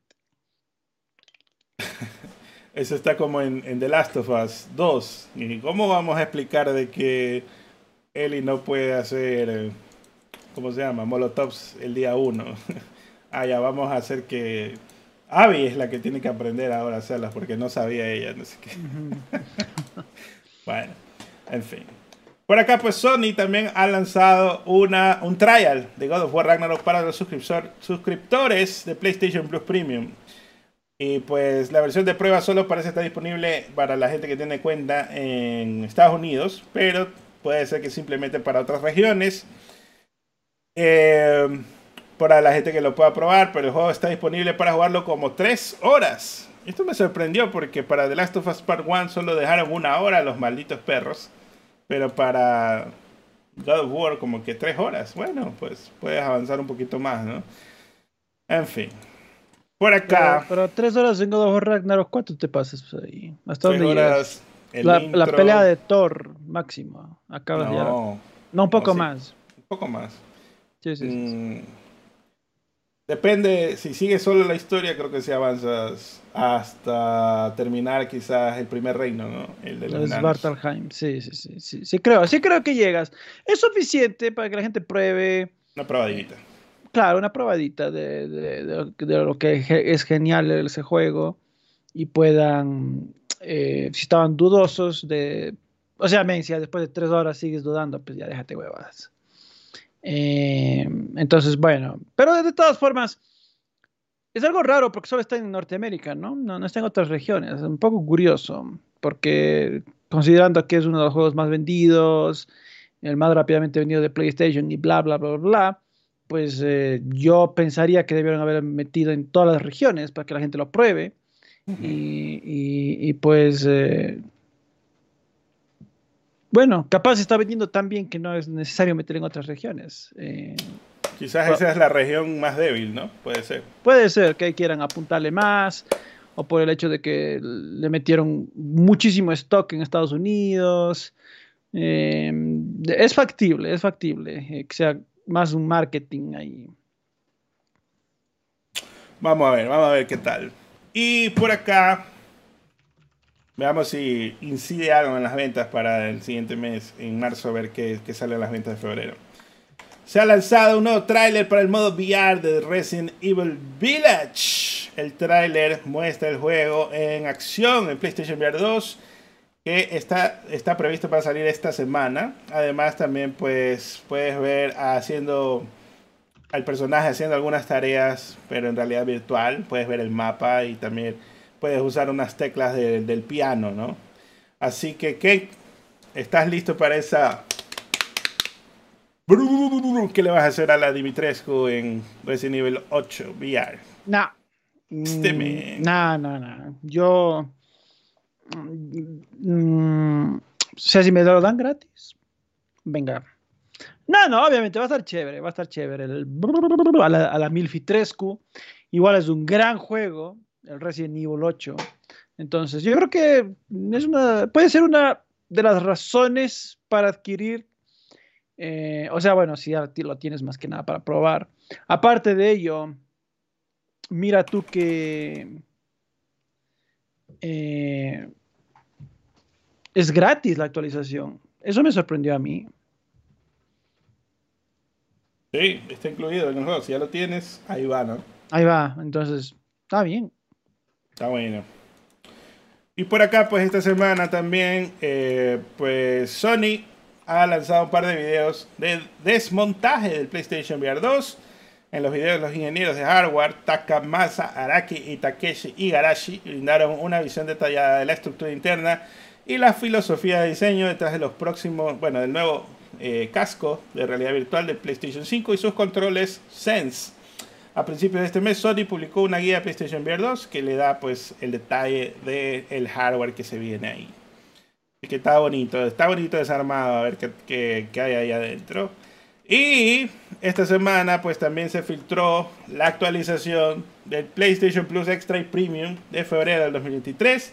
Pero rápidamente Sony anuncia y confirma todos los títulos y entre ellos están pues el Chorizon Forbidden West para PC4 y PC5 para la capa extra. The Quarry, Resident Evil 7, Outriders, Scarlet Nexus, Borderlands 3, Tekken 7, Ace Combat 7. Esta es la segunda vez que ponen Ace Combat. Earth Defense Force, Oninaki, Lost Spheres, I Am Setsuna, The Forgotten City y Destroy All Humans para PC4. Así que Eh, para PC4 y PC5 algunos. Y aquí me sorprendió un poco porque ponen el chorizón y luego no han puesto Ratchet y Clank, por ejemplo. Y la gente me comenzó a contestar de que pues es que resulta que cuando ya cumplen un año ahí van a poner los juegos. Nunca Sony se comprometió a eso, realmente. O sea, esto es una coincidencia, entre comillas. Pero a todo esto lo que ha pasado y que me suena un poquito más probable es porque próximamente van a soltar el DLC y quieren que la gente pues compre el DLC aprovechando que lo tiene incluido el chorizón en la suscripción. Pero, eh, ¿qué opinas, King? Sí puede ser. Yo, más pensaba que capaz por el VR 2 también. Que quiere que la gente pruebe el, el, chorizón y digan, oh, está buenísimo el chorizón, vamos a comprar también el de 2. Pero, mm, bueno, ok. Veremos, veremos. Eh, yo hubiera creído, es medio raro, ¿no? Que entre el Chorizon 2 y no otros juegos como Ratchet y Clank. Em, creo que eh, ningún. algún, ¿Algún Spider-Man está ya en el Plus? Me parece que no, ¿verdad? Solo el de PC4, creo. No está el Miles Morales. Entonces es medio raro, medio raro esa, esa, esa decisión eh, de, de, no meter. ¿Crees que hubo alguna inconformidad de ventas y con esto quizás Ah, más que nada también me, sorprende, en este caso estaba pensando yo que más bien lo que está pasando es que están tratando de convertir a la gente que sea de suscrito y también motivar a la gente que está todavía en el básico para que se suba al extra. Es factible, es factible, sí puede ser. Pero pues si quieres que la gente se suscriba más, pues méteme más juegos, pues más seguido. Así de simple. Eh, ya no te pido siquiera que metas juegos triple A día uno, pero ya si un año tarde me parece de más a más. Sí está el Miles Morales, dicen. Lo que no está es el Spider-Man Remaster, que ese es como un DLC del Miles Morales. Ah, no está el que tiene al Peter Fake. El Peter nuevo, claro. Tienes el Peter viejo. Sí. y pues para PlayStation Plus Premium eh, los clásicos que han agregado se vienen Harvest Moon, Back to Nature, Wild Arms 2 y para felicidad del Kulonk, The Legend of Dragoon de PC1 incluido. ¿Qué te parece ser remake inminente con este anuncio del PC1 ahí? no creo, pero está bien que haya metido Legend of Dragoon. Yo ahorita no estoy suscrito al, al Plus, así que si, si, es que lo dejan para unos meses cuando me vuelva a suscribir. Lo que pasa es que no lo usaba yo decía, ¿para qué estoy suscrito si no, no estoy jugando nada? Yo no juego en línea, así que era, era pagar por algo que no, no estaba yo conforme. Entonces quité la suscripción, pero veremos en unos meses si me vuelvo a animar. Eh, no siento que me haga falta, la verdad. No, ni le he sentido. Ni sentido la, la falta del PlayStation Plus. Entonces, no, no tengo ninguna prisa en volverme a suscribir. Lo que como bien dices, le hace falta más bien es estrenos que motiven, ¿no? Como así fue Stray en su momento. así sean indies, pero ya, alguito. Sí, sí. Eso es lo, esa es la cosa, que han puesto juegos, pero no están poniendo juegos de estreno como lo hace Game Pass, que eso es mucho más atractivo. Así que vamos a ver qué... Quizás la estrategia está cambiando con esto de que pusieron el chorizón Ojalá sea para mejor. Y por acá, pues Returnal parece ser uno de los lanzamientos de PC más débiles de Sony hasta el momento. El shooter roguelike hasta ahora ha logrado menos de 7000 jugadores simultáneos en Steam durante su primer fin de semana, según SteamDB. A modo de comparación, el único juego que en el catálogo de PC reciente de Sony que ha tenido un desempeño peor es Sackboy A Big Adventure, que solo logró 610 jugadores simultáneos máximos. Los otros ports de PC de Sony han funcionado mucho mejor, con God of War liderando el paquete con alrededor de 74.000 concurrentes. Marvel's Spider-Man alrededor de 66.000. Chorizon Zero Dawn alrededor de 56.000 y Days Gone alrededor de 28.000. Hasta Days Gone le ganó a Returnal. ¿Qué te parece que Returnal pues... Pero no, no, no me asombra que Days Gone le haya ganado a Returnal. Days Gone es, a mí me pareció más entretenido que, Returnal. O sea, bueno, yo creo que el concepto de Returnal es, y justo vi que Power Basinga estaba quejándose en Twitter, para que no me digan a mí por manco. Power Basinga estaba diciendo... No se está quejando, está apreciando la dificultad del juego. Nada, nada, está diciendo que, que, le, que le caga que en ese juego pasas 20 minutos leveleando, buscando mejoras y luego vas y mueres a la, en dos minutos, ¿no? Y tienes que volver a repetir el proceso y tal. Qué pereza, loco. Qué perdón, perdón, qué pereza. Eh, Pero que nunca ha jugado un Souls ese Power Basinga, como que medio, medio novato lo veo, ¿ah? no, no, ha jugado un Souls. Bueno, entonces eh, el concepto del, del, Returnal, la verdad, era difícil de, hacer que a la gente le, guste, honestamente. Y por eso en Play tampoco vendió la gran cosa. O sea, vendió bien para lo que era un doble A, ¿no? Pero tampoco es que fue, uy, Dios mío, 4 millones o algo así, ¿no? No alcanzó, creo que ni el millón no alcanzó.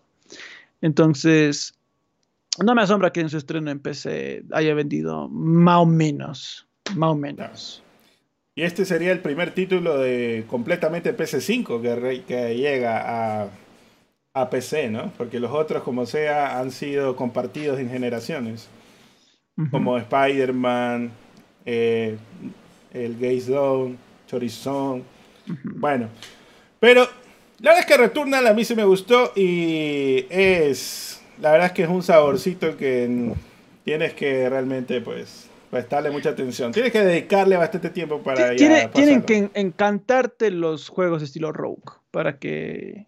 Que es un rogue puro, eso Le tengas paciencia al juego. Porque eso, eso es más que nada. Tienes que tener la paciencia de estar ahí buscando los específicos eh, power-ups y también la suerte, porque pues como es aleatorio todo. Puede que no te salgan algunos buenos.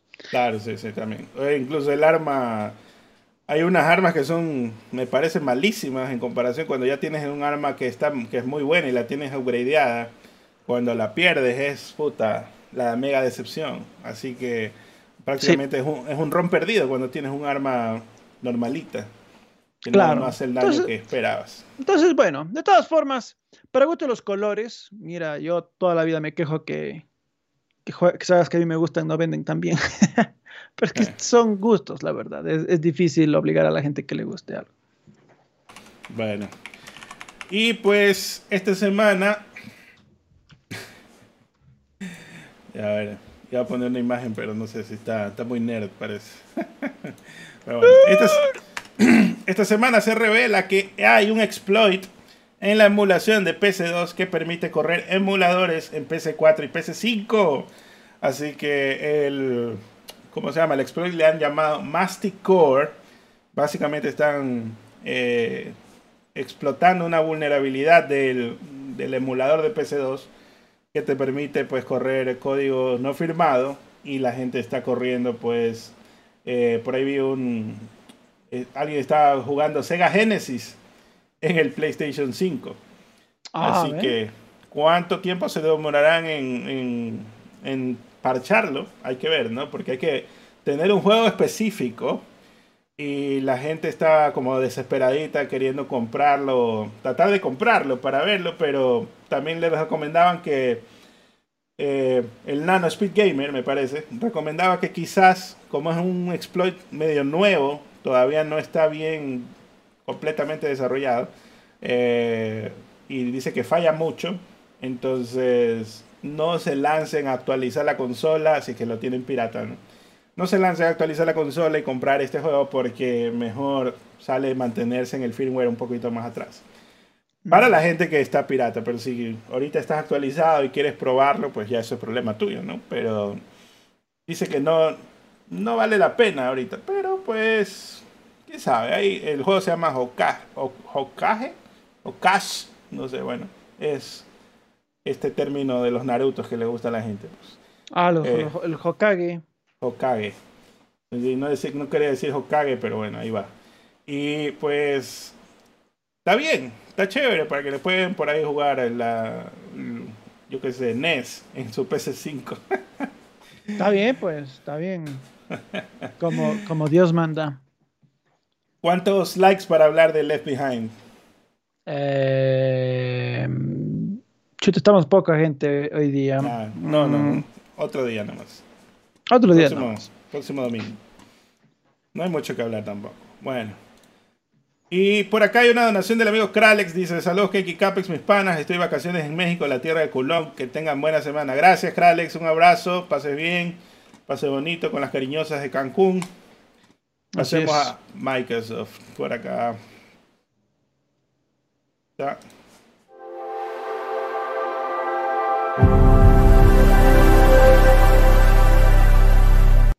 Y bueno, resulta que esta semana Double Fine Productions lanzó un documental épico sobre la producción de Psychonauts 2.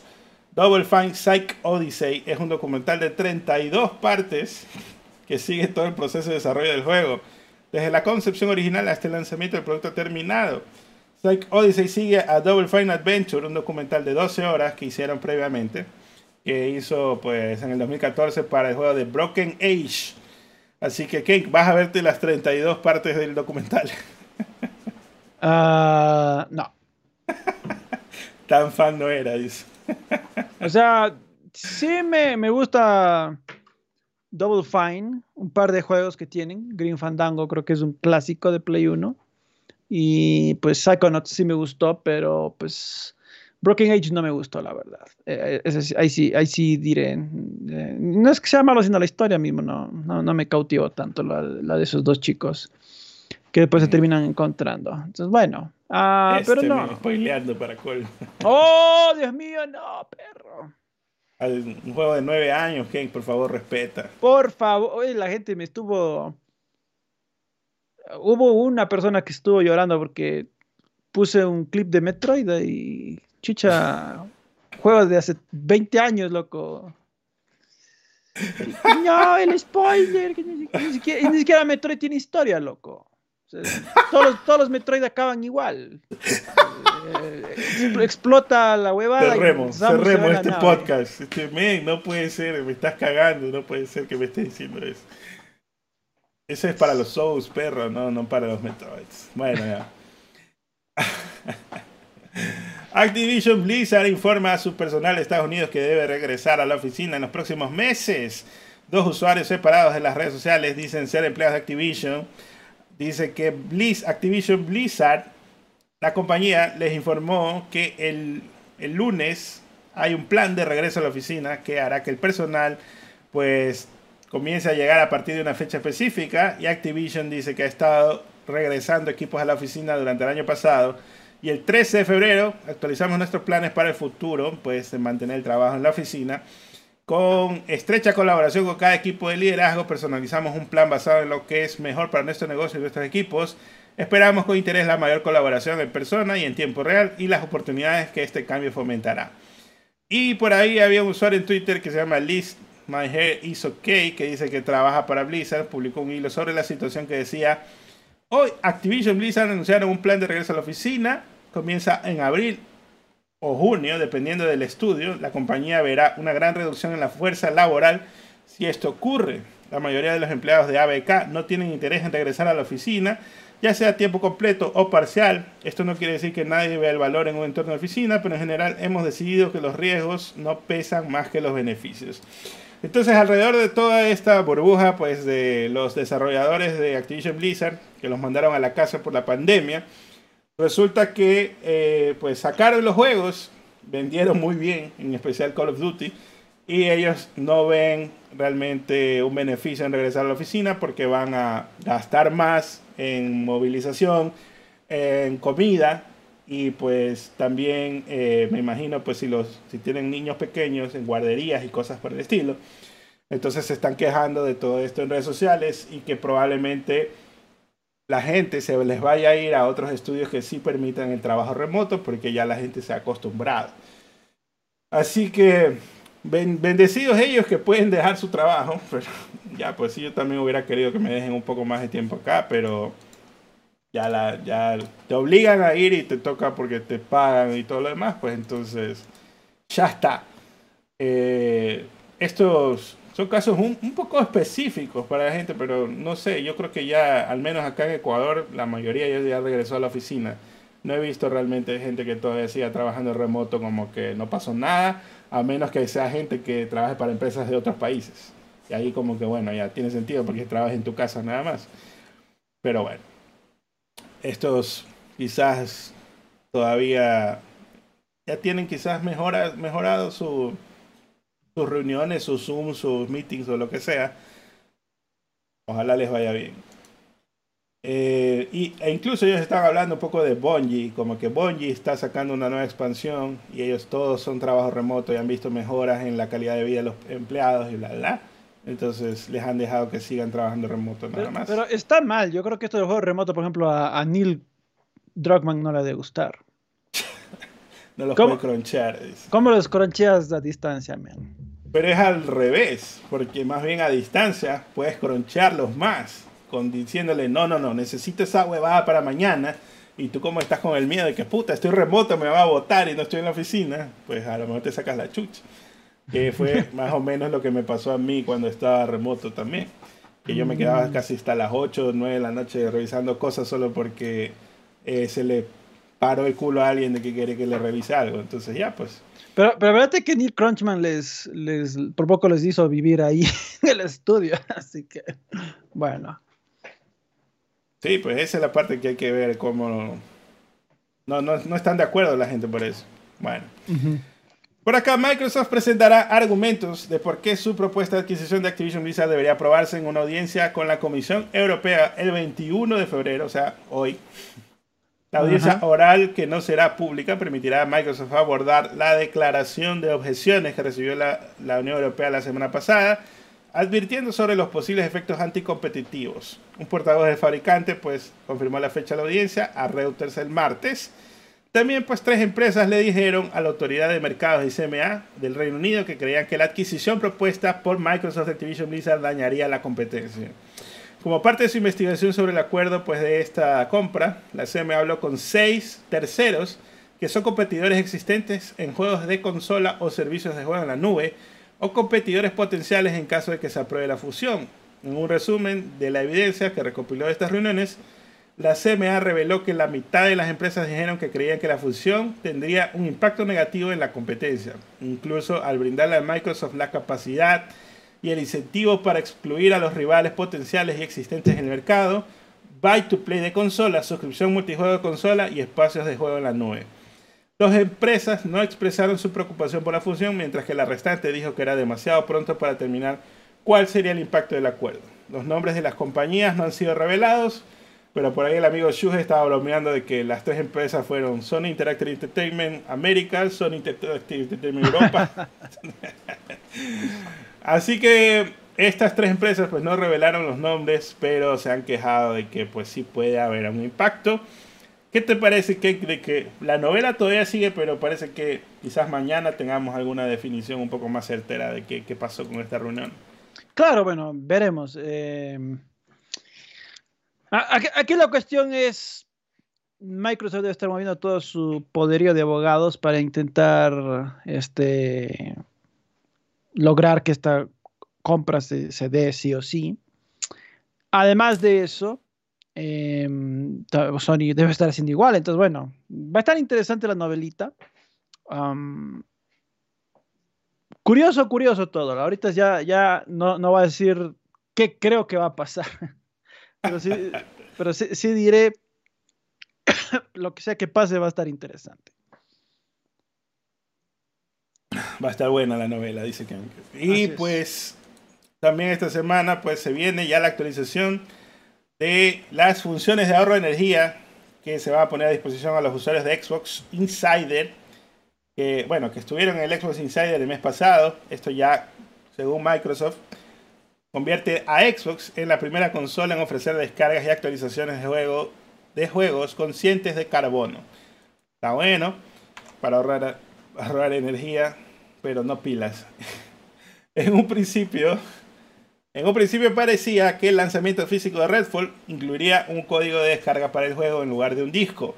Un usuario de Resetera encontró que en la página del juego, en el sitio de soporte Bethesda, afirmaba que las copias físicas de Xbox de Redfall son códigos de Xbox Play Anywhere que se pueden reproducir tanto en series X o S o en PC, Pero Bethesda ha salido a confirmar que las únicas versiones que tendrán un disco son las versiones estándar, es decir, las ediciones coleccionistas o deluxe no, incluirán, no incluirían un disco. Así que, ¿qué toda esa gente que lloró porque, ay, no puede ser que God of War, la coleccionista, no venga con el disco. Ahora, ¿qué van a decir? Pues esta de acá tampoco no viene con disco la coleccionista. Está muy mal, pues, está muy mal.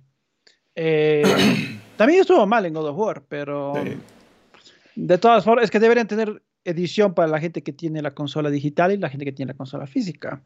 ¿Cuál, ¿Cuál, es el punto de tener una carcasa vacía? no entiendo. Bueno. Tú quieres que te den el código y que te den el. No, pues mándame el disco. Mándame solo. Mándame con disco, pe perro. Eh, bueno, aquí en, este caso deberían incluir el disco y que si tienes la consola digital, juegalo en Game Pass. Ya. no, pues lo, que debería hacer es: esta edición coleccionista es para la gente que tiene consola digital. esta viene con voucher. Esta es para la gente que tiene con lector. Viene con disco. Cuesta, cuesta Elige. más. Ahí, claro. Elige cuál de las dos. Ya. En fin. Eh, en todo caso, ni fue ni fa para mí la controversia, igual como cuando fue de God of War. Eh, jugaré Redfall cuando salga en Game Pass, pero pues más de eso no, no, me, no me merece nada esta noticia. Por acá también se anuncia que la versión beta de Diablo 4 comenzará en marzo. Lo confirmaron durante el IGN FanFest el director de Diablo 4, Joe Shelley. Y pues tendrá lugar unos meses antes de su lanzamiento completo en junio. La beta de Diablo se ejecutará del 17 al 19 de marzo para los que reserven el juego y para los que no lo han reservado del 24 al 26 de marzo. Así que la gente pues, que esté interesada pues ya tiene que irlo preordenando o bueno, espérense a la beta abierta, ¿no? Y también, esta semana también pues encontraron que Microsoft subió los precios de sus consolas Series X y S en Suecia. El precio de Xbox Series aumentó de 550 a 599, más de dos años después del lanzamiento de la consola en noviembre de 2020. Lo detectó esto Gaming Vice y también la Series S aumentó de 347 a 376. Así que dólares, estoy hablando por si acaso. Así que, en, ¿qué será? Como no sé qué es esta moneda sueca, pero está carito también ahí, pues. Suecos. En equivalente en dólares está más cara que lo que la venden en Estados Unidos, así que bueno. Ahora sí, pasemos a varios. ¿Cuántos likes hay, Cake? 210. Mm, no, no, no, hay, no hay preguntas ya. Vamos a ir de una a De una, Mimir. Vamos. Hogwarts Legacy se clasifica como el número uno del Reino Unido. Games Industry Biz informa que en términos de ventas físicas, el juego de Warner Bros. fue cómodamente el juego más vendido la semana pasada. Según datos de GFK, también señala que en comparación con el último gran lanzamiento de juegos de fantasía, Elden Ring, Normalin, las ventas de la primera semana de Hogwarts Legacy fueron un 80% más altas. El 82% de las copias vendidas fueron en PC5, mientras que el 18% restante fue en Series X. Recordemos pues que obviamente en Series S no hay, no, hay copia física, así que eso no está calculado ahí. Las ventas digitales de la primera semana de Hogwarts Legacy en Europa, esta vez, fueron un 56% más altas que las de Elden Ring. Y yo la semana pasada te dije, le va a ganar a Normalin. Y tú me dijiste, no, no, no. Y aquí está, ganó, le ganó a Normalin oficialmente. Esto luego lo reporta el jefe de Games Industry Biz, quien dijo que el juego disfrutó el lanzamiento europeo más grande fuera de la serie FIFA y Call of Duty desde el Normalito 2 en octubre del 2018. Hogwarts Legacy y Elden Ring son juegos de fantasía lanzados durante el mismo mes del año. Elden Ring pues tuvo un buen lanzamiento masivo, dice, en febrero pasado. Y fue uno de los juegos más vendidos en 2022. Ahora apunta el Hogwarts Legacy a ser el juego más vendido en 2023 probablemente. Probablemente, bueno, hasta que salga Call of Duty al menos. Eh, bueno. Y FIFA. La cuestión es esta. Yo te decía, no sé si le ganará, pero quizás en territorios como Europa, la Europa continental, ¿no? Y Estados Unidos. En el Reino Unido es obvio, pues, porque ahí es Harry Potter es como una religión. Claro. Entonces, ahí es más que obvio que la gente iba a estar como loquita y comprándolo. Em, habrá que ver en otros territorios, pero ha, vendido bien. Ha vendido bien, inclusive fue el número uno en ventas en Japón, toda la cosa. Mm. Entonces es, es, admirable la cantidad de ventas que, que mueve el Hogwarts Legacy. Eh, y pues yo disfruté mucho el juego. Disfruté ahora que pues ya acabé Metroid, sí voy a retomarlo. Pero pues eh, es, muy, es muy entretenido. Buen momento para retomarlo porque Avalanche Software ha dicho que está buscando solución para que los jugadores de Hogwarts Legacy eh, pues están teniendo algunos bugs que se han quedado atrapados debajo del mapa o dentro de algunos objetos. En respuesta a un video de un fan que muestra a, este, a un jugador debajo del mapa, dice que el estudio está al tanto del problema, ofreció un par de posibles soluciones mientras investiga el asunto más a fondo. Dice que pues salgas del juego y lo vayas a cargar, no sé qué y pues que trates de teletransportarte para ver si lo resuelves. Pero bueno, la cosa es que ya también salió un parche esta semana que parcha algunos escenarios por ahí. Pero el más interesante de las noticias fue que un fan está trabajando en un mod multiplayer para el juego. Los creadores de Skyrim Together Reborn oh. están trabajando en un mod para jugar de pues multiplayer el Hogwarts Legacy. Buenísimo, esa me gusta. Hablando de ese bug, a mí me pasó ese bug. Ese de que me, caí debajo del mapa. Y... Tú dijiste que nunca tuviste un bug, que ningún bug te Pero me, pasó recién antes, de ayer, me parece que me pasó. o hace tres días me pasó. Que estaba, estaba volando y por alguna razón volé demasiado bajo y ¡plax! fue bajo debajo del mapa. Y de ahí se regresó. Pero es de los pocos bugs que ha tenido el juego, la verdad, en Play 5. Em, de ahí el, DLC, maravilla, maravilla.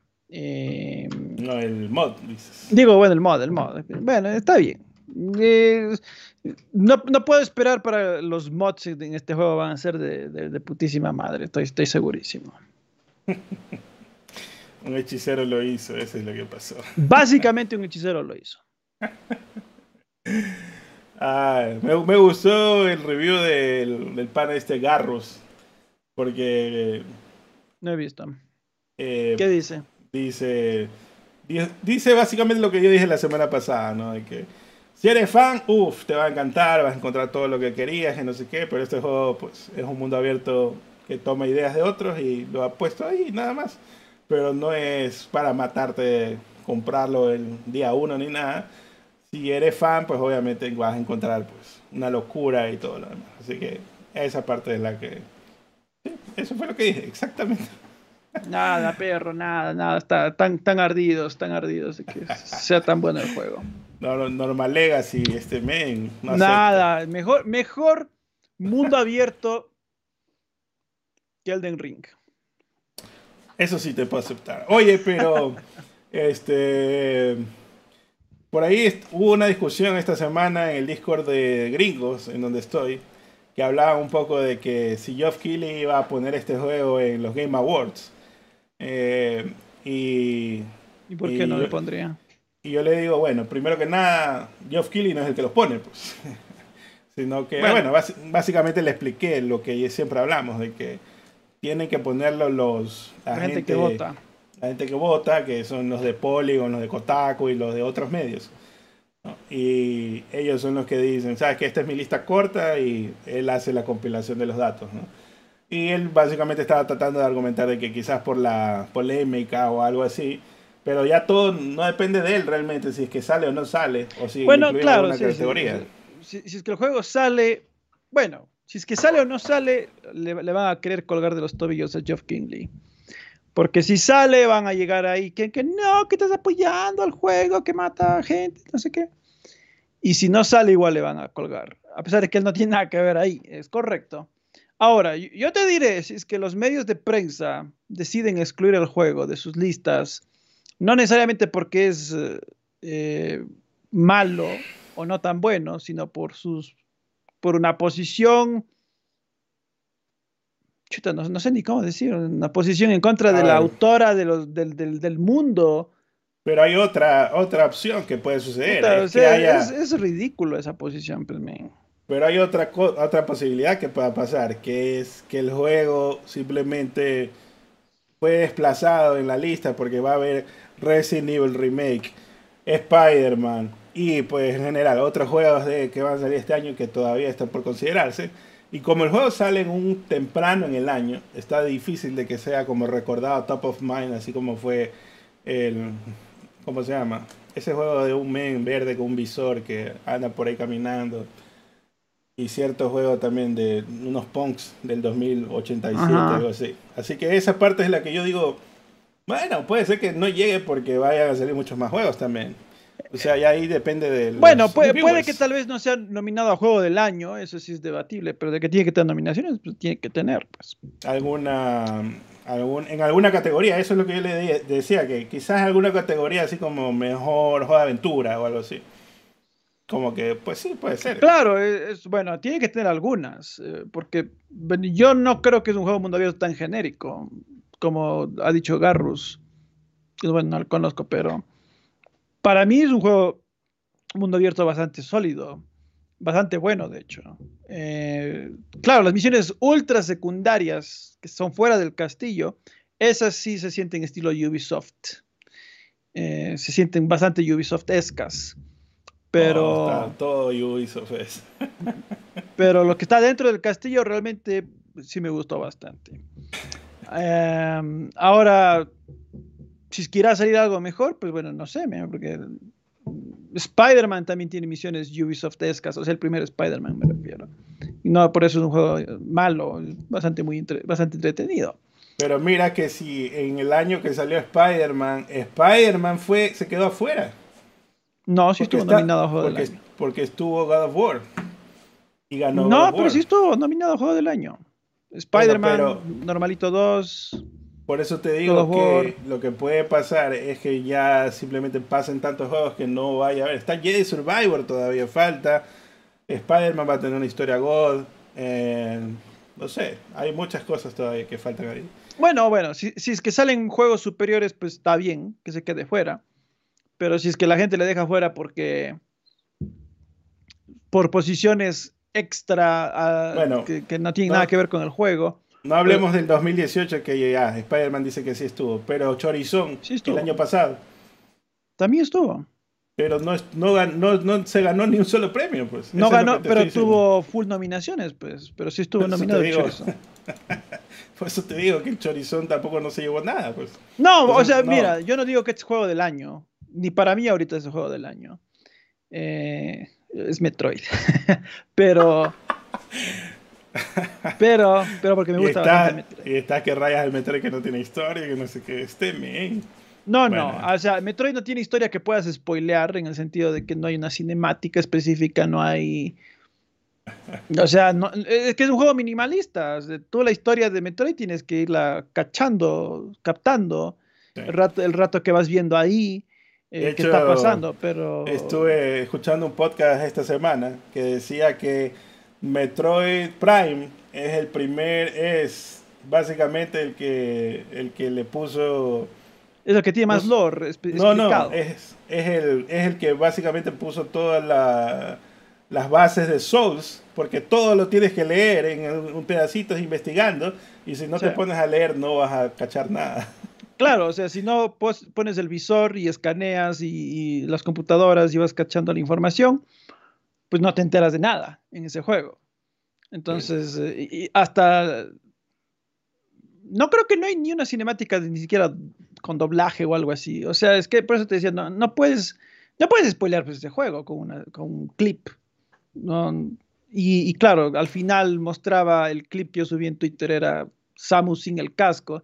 Es, es, lo máximo que se puede spoilear es que Samus es mujer. O sea, no sé qué más se pudo haber spoileado con eso. Eh, bueno, bueno, volviendo al tema de los Game Awards. Ya nos estamos desviando demasiado. Bueno, con el tema de los Game Awards, si es que salen juegos superiores, pues está bien. Pero falta, Falta Redfall, falta, ¿cómo se llama? El no, Redfall no va a estar entre los nominados del año. Te, te, firma ahorita, esa es mi predicción. Fuertes declaraciones aquí. Oye, pero. No, o sea, a ver, yo, yo creo el otro juego, el, de, el otro juego de Bethesda, ¿cómo se llama? Ya, el Skyrim en el espacio. Es, ese sí. O sea, a ver, este, juegos que segurísimos van a estar nominados: Starfield, Zelda. Zelda, o sea, puta. Quizás ah. Spider-Man. Jedi Survivor. Mmm El, el, el Final Fantasy XVI probablemente sí estará. Silk Song. Ya, e, esos cinco, los que yo te firmo que van a estar nominados. el resto, ahí sí ya quién sabe si entrará Final Fantasy no, XVI. Porque entran hasta siete. Por eso. Lies of P. Loco, falta hartísimo. Así que, bueno, ya. Lies, Lies of P. Ese va a ser juego de menos de 80. Te lo afirmo ahorita. Spider ¿por qué dudas de Spider-Man? Estás loco, dice. Oye, para mí la historia del, de Spider-Man 1 es buenísima. Pero bueno, ya ahí o sea, a, ver, Si, no, si no lanza Batarangs no le gusta. Eso es lo que no, No, no, no. A ver, a ver, a ver. Vamos, vamos a la fuente más imparcial que puede haber, que es Metacritic. Yo pensé que iba a ir a Xbox Insider. Algo verás, verás, verás. En Metacritic el primer Spider-Man es injugable. Tiene 87. Solo digo, no. Este, me, ya te pasas, te pasa, No, no, de joda, de joda. Está bien, está bien. Nadie se va a acordar de Hi-Fi Rush. Uh, estos meses. Fuertes declaraciones aquí. No, bueno, ahí, ahí a mí me fundaron porque creo que en Twitter yo puse, no, no creo que Hi-Fi Rush entre entre los nominados. Me estaban ahí crucificando. Es que no creo, pues la verdad, porque es que va a salir full juegos este año. Hacer Hogwarts Legacy es factible que se quede fuera. Eh, siento que va a ser un juego que va a hacer más ruido, muchísimo más ruido. Ahora me estás diciendo, me estás dando la razón. Pero si estoy diciendo desde el inicio, si es que el juego se queda fuera porque salen suficientes juegos, está bien. Pero si se queda fuera porque la gente tiene una posición contra la autora, obviamente eso es tonto. Ese es mi argumento todo el tiempo fue que pueden salir tantos juegos que la gente ya simplemente no lo va a poner. Pero bueno, ya. No, es cierto, es cierto. Eh, puede Yo creo que, puede estar en puede estar en acción aventura o algo así, ¿no? Que es un, un lugar que va a estar difícil de competir porque casi todos los juegos compiten ahí. A ver, ahí dice que se traga sus ¿En qué momento dije yo que sí o sí tiene que estar nominado? A ver, retrocede y dime en qué minuto dije eso yo. Estamos en directo, perro, no se puede determinar. Sí se puede retroceder. Dime hace, hace cuánto. Puedes decirme hace dos minutos dijiste tal cosa. Yo no dije ni una vez que el juego sí o sí va a estar nominado. Lo que dije es, si es que le sacan porque le tienen pica a la autora, eso es estúpido. Pero pues, obviamente si es que salen suficientes juegos, pues está bien, ¿no? Va a salir el Suiza Squad de Rocksteady, perro. Ese lo vas a amar y vas a decir que es el mejor juego de la vida, que no sé qué. No, pues que vos también empiezas a, sacar juegos que nada que ver. El Ice of P, el... ¿Cuál otro dijiste? Redfall. Esos juegos no... Perdón. Pues no van a estar nominados ni mejores del año. Todos juegos de Xbox, ahí está, ahí está. Lo siento, no va a estar. Y, te dije hasta Spider-Man dudo. Hasta Spider-Man dudo. Qué bestia, qué bestia. Bueno, al final del año nos vemos, nos encontramos ahí. Voy a ir a Cuenca solo a sacarnos la puta y nos vamos a veremos, veremos si es que Spider-Man, ya te digo, Spider-Man el primero fue injugable, menos de 90. Ah, estaba bien este. No, no, y eso, y eso que es una tangente, una, fue una tangente de pregunta nada más así. Pero no sé por qué se arden. Yo no dije nada. Solo dije, si es que le sacan porque tienen pica la autora, está mal. Pues es estúpido. Es lo único que dije. Te tragaste tus palabras, que di la verdad.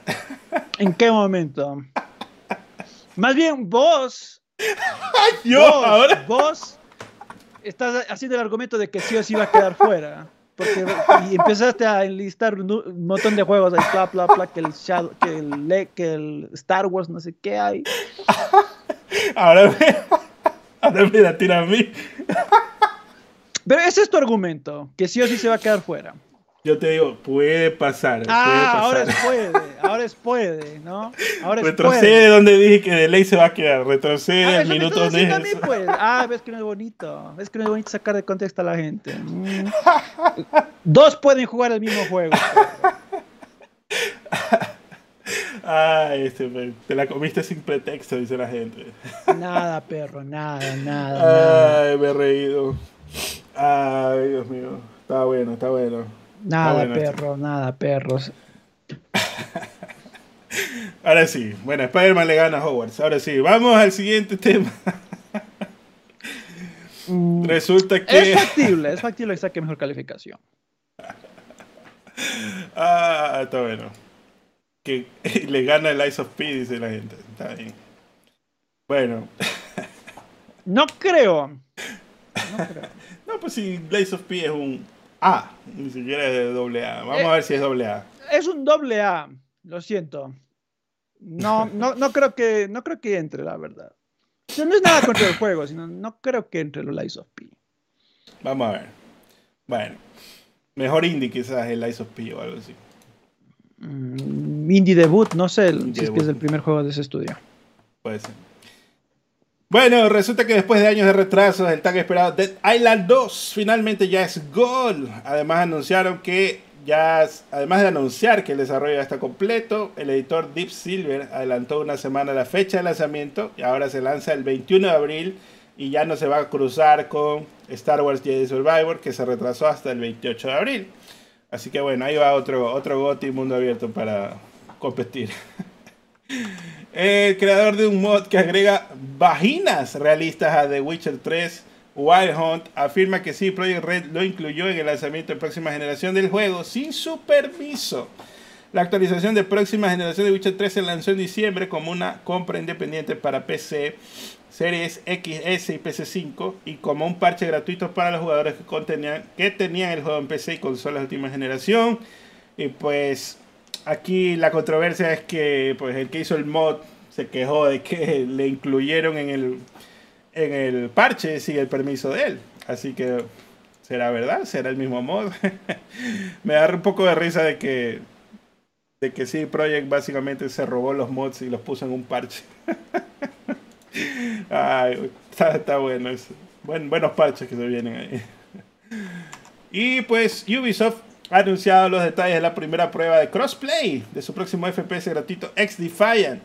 Después de haber realizado varias sesiones con insiders para jugadores de PC el año pasado, la última prueba del juego tendrá a los usuarios de PC5, Series y PC jugar juntos del 16 al 20 de febrero. Ya terminó por si acaso. Los participantes podrán probar cuatro modos de juegos y 13 mapas, incluido un nuevo campo de batalla llamado Pueblito, que se desarrolla en la nación caribeña ficticia de Yara que se presentó en Far Cry 6. Así que este va a ser el mix de IPs que va a tener Ubisoft, eh, pero parece que va a ser más tipo eh, mezcla, ¿no? De Call of Duty con, con Battle Royale. Creo que no anunciaron Battle Royale, pero sí va a tener Deathmatch y cosas así. Que está bien. Por acá, pues, Multiversus ha visto una disminución drástica en la cantidad de jugadores diarios, que ha visto caer su número máximo de jugadores en Steam más del 99% desde su lanzamiento. El juego disfrutó de un lanzamiento extremadamente exitoso, con un pico de más de 143.000 jugadores en Steam el primer día, llegando a 153.000 al día siguiente. Un mes pasado, un mes después de su lanzamiento, Warner Bros. declaró que más de 20 millones de jugadores ya habían descargado y jugado el juego, lo que, sugiere, lo que habría sugerido una base sólida de jugadores sobre la cual construir. Sin embargo, desde entonces el número máximo diario de jugadores ha ido cayendo constantemente, hasta el punto de que esta semana cayó por debajo de 1000 por primera vez, según SteamDB, alcanzando un máximo de 986 jugadores el lunes. Esto marca una caída en el recuento máximo de diario de jugadores del 99.35% en menos de 7 meses. ¿Qué, ¿Qué pasó? No es tan fácil hacer juegos como servicio, ¿ah? Ahí está, otra vez se van, se va a morir este en, en pocos meses. ¿Qué opinas? Pasa que sí le han dado actualizaciones y aún así está muriendo. Yo creo que también tratar de hacer un Smash Bros con licencias de Warner no, no era. Bueno, o sea, difícil que pegue, honestamente. Bueno, en fin, ¿qué se le va a hacer? Morido, morido. Era de que se busquen ahí un partnership con otras IPs, ¿no? Aparte solo las de Cartoon Network y, Mm, y de Warner.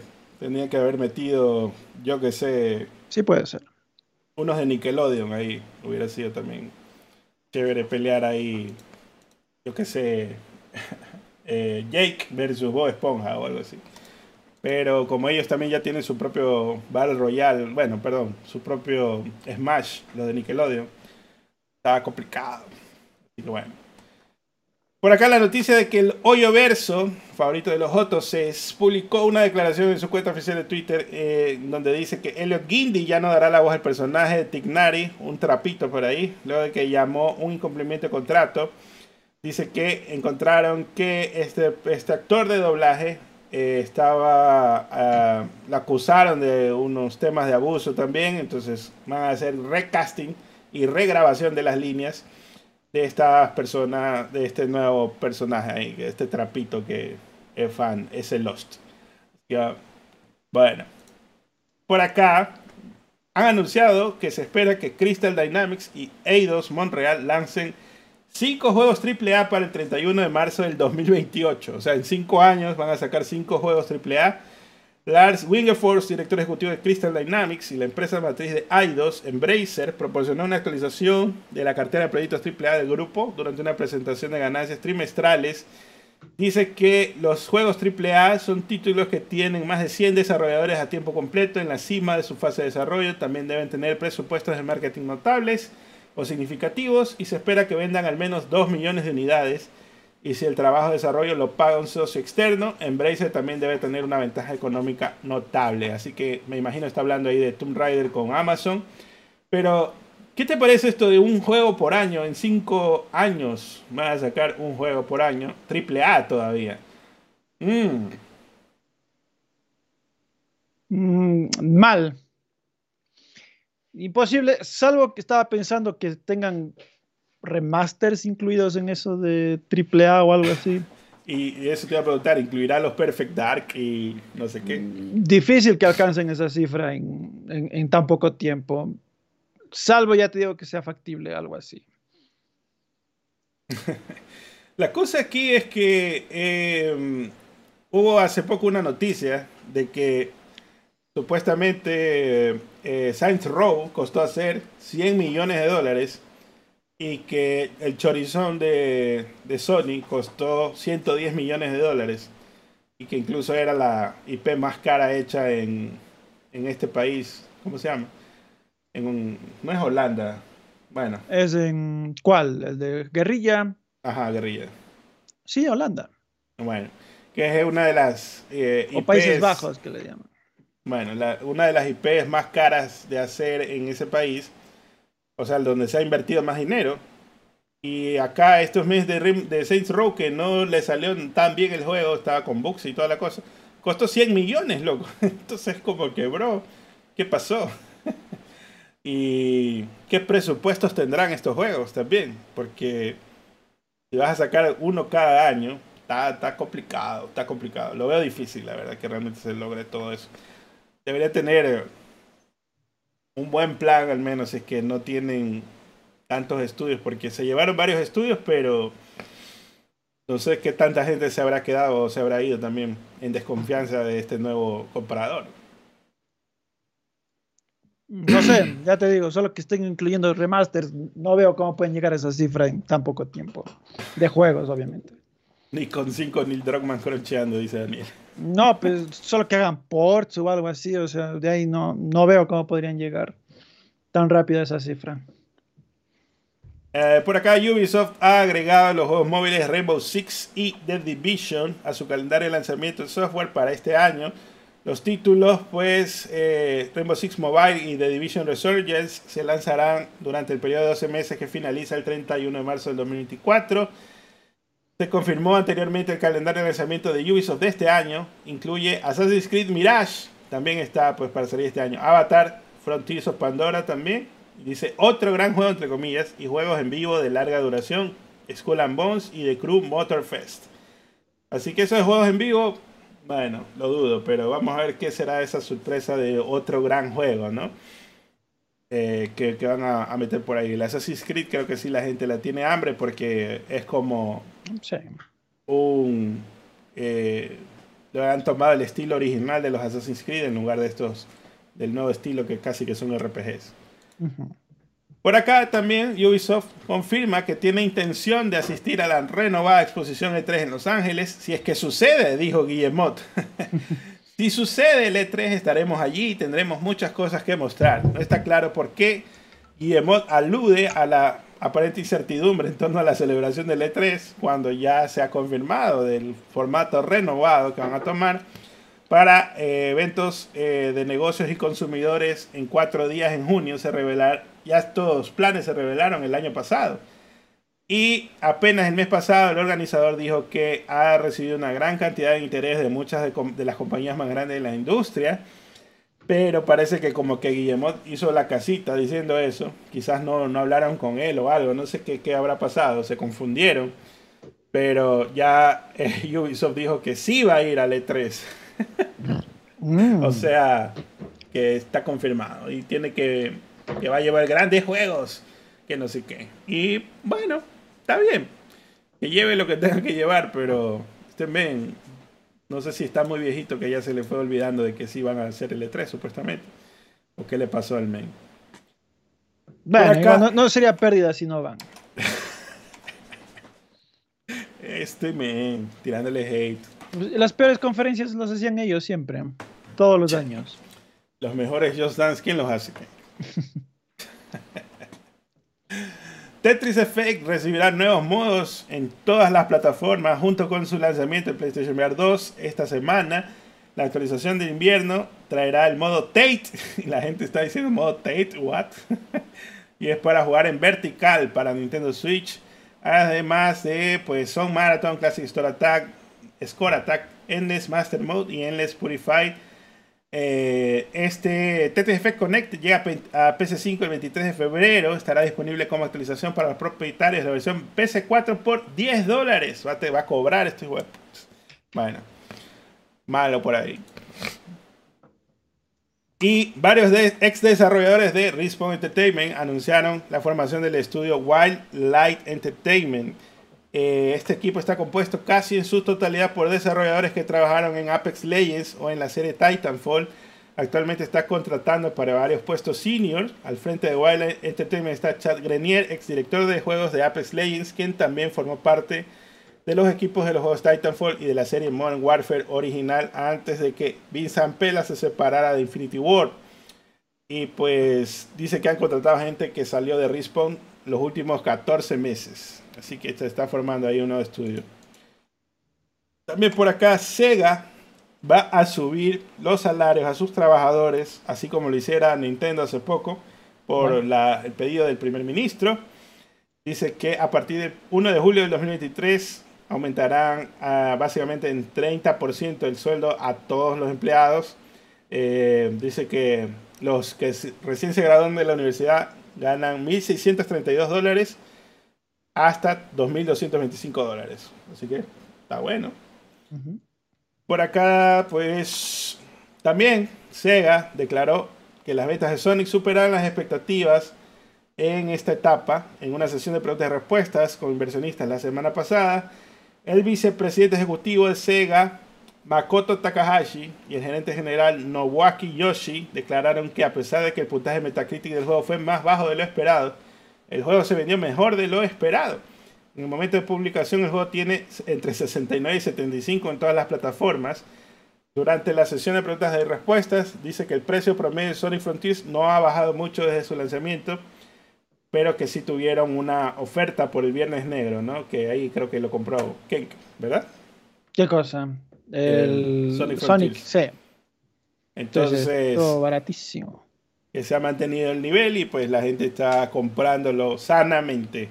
Así que está bien, está bien. La gente sí le ha gustado el Sonic. Ya lo jugaste, ya lo abriste el juego. Ah, no, sigue sellado. Este ya me imaginaba, porque cuando estaba escribiendo esta noticia, yo dije, este mail no lo ha abierto capaz todavía, porque está jugando las otras cosas. No, es que ya compré cuando ya pasó el hype. Y luego ya me puse a jugar otras cosas nomás. También, pues, Jake Solomon, el director de Marvel's Midnight Suns y la franquicia XCOM, dejó Firaxis después de más de dos décadas. Además, el director del estudio Steve Martin también deja la compañía después de 25 años. Esto anunció el editor 2K el viernes. Va a ser reemplazado por Heather Hassen. La salida sigue el decepcionante lanzamiento de Marvel's Midnight Suns, aunque no está claro si están relacionadas.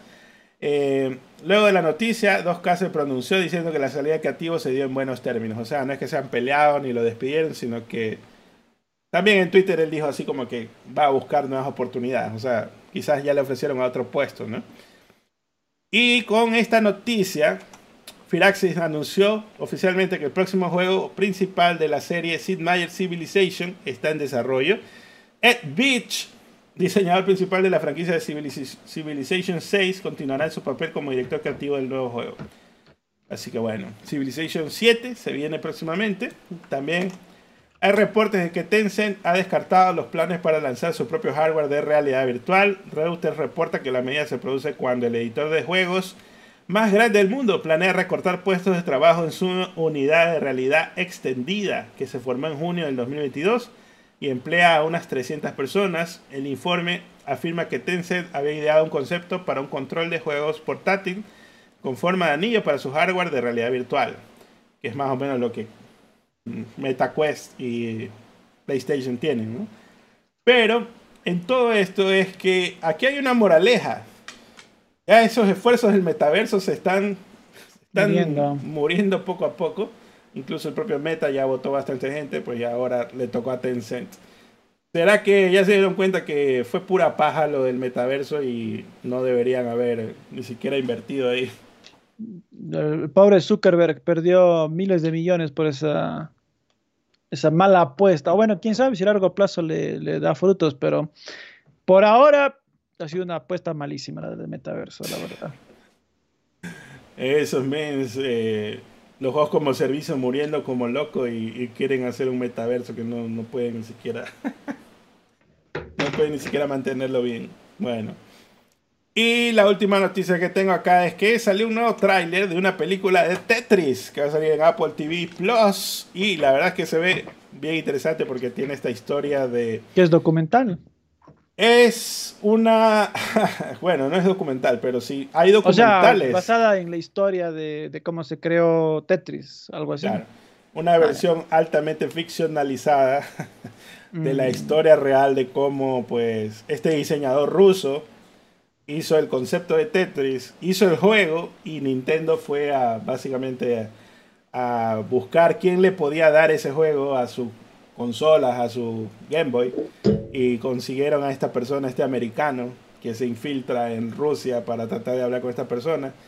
Y si conoce un poco la historia, en varios documentales se habla, se ha hablado de esta historia, pero básicamente Rusia eh, en esa época Rusia eh, era eh, dueña de las universidades, entonces no se podía vender nada sin el, sin el consenso de, los jefes rusos, porque era la Rusia comunista. Entonces eh, tuvieron que hacer tratos y tratos y tratos hasta que ya al fin le, terminaron vendiendo el, el producto. Y esta persona, el diseñador de Tetris, no podía salir de Rusia porque ya lo tenían observado de que era alguien de interés para escaparse, para que se lo lleven, porque era una persona que tenía buenas ideas para hacer videojuegos y todo lo demás. Entonces, básicamente, esta persona, este gringo, el primer gringo buena gente que, se, que salió en la vida, porque este gringo comercializó la IP de Tetris, la compró los derechos a Rusia completamente y cuando ya se queda con los derechos, se trajo al, se trajo al ruso original y le dio la mitad de la empresa de Tetris. Se llama Tetris Holdings. Y ellos son los que ahora son los dueños reales de la, de, la franquicia de Tetris. Pero no pasó eso ya después de que... eso pasó años, pues, claro. La, saga vendió tanto que ya el man no, vio ni un centavo de las, las ventas iniciales. Sí, pues no viene un centavo por años, hasta que al fin ya él se pudo escapar de Rusia, pues. Y ahí, claro. por eso te digo, el gringo buena gente de su corazón le salió darle la mitad de la empresa porque tranquilamente se podía haber quedado. Claro, todo. Mm, mm. Entonces, bueno, esto pues lo vi en un... Hay un video chévere de YouTube que dura como 30 minutos que te da el resumen así de toda la, la historia. Pero va así a través de los años y te pone unas ilustraciones de más o menos cómo fueron las reuniones y no sé qué. Pero no sé si esto quizás esté en algún libro y por eso compraron los derechos, pero ahora la van a hacer con el, el pan este Taron Egerton va a estar ahí de... Creo que él hace el gringo, en todo caso. Ah, el de... ¿Cómo se llama esa saga? Kingsman. ¿Él? Sí, man, es de Kingsman, sí. Ah, ve. Está, está raro. Que ya le spoileé toda la película, dice. Hay que ver cómo la adaptan, porque aparte no, de todo pues eso... debe ser nada que ver con la historia real. Pues, es, con esa adaptación de una historia real es 99% inventado ahí.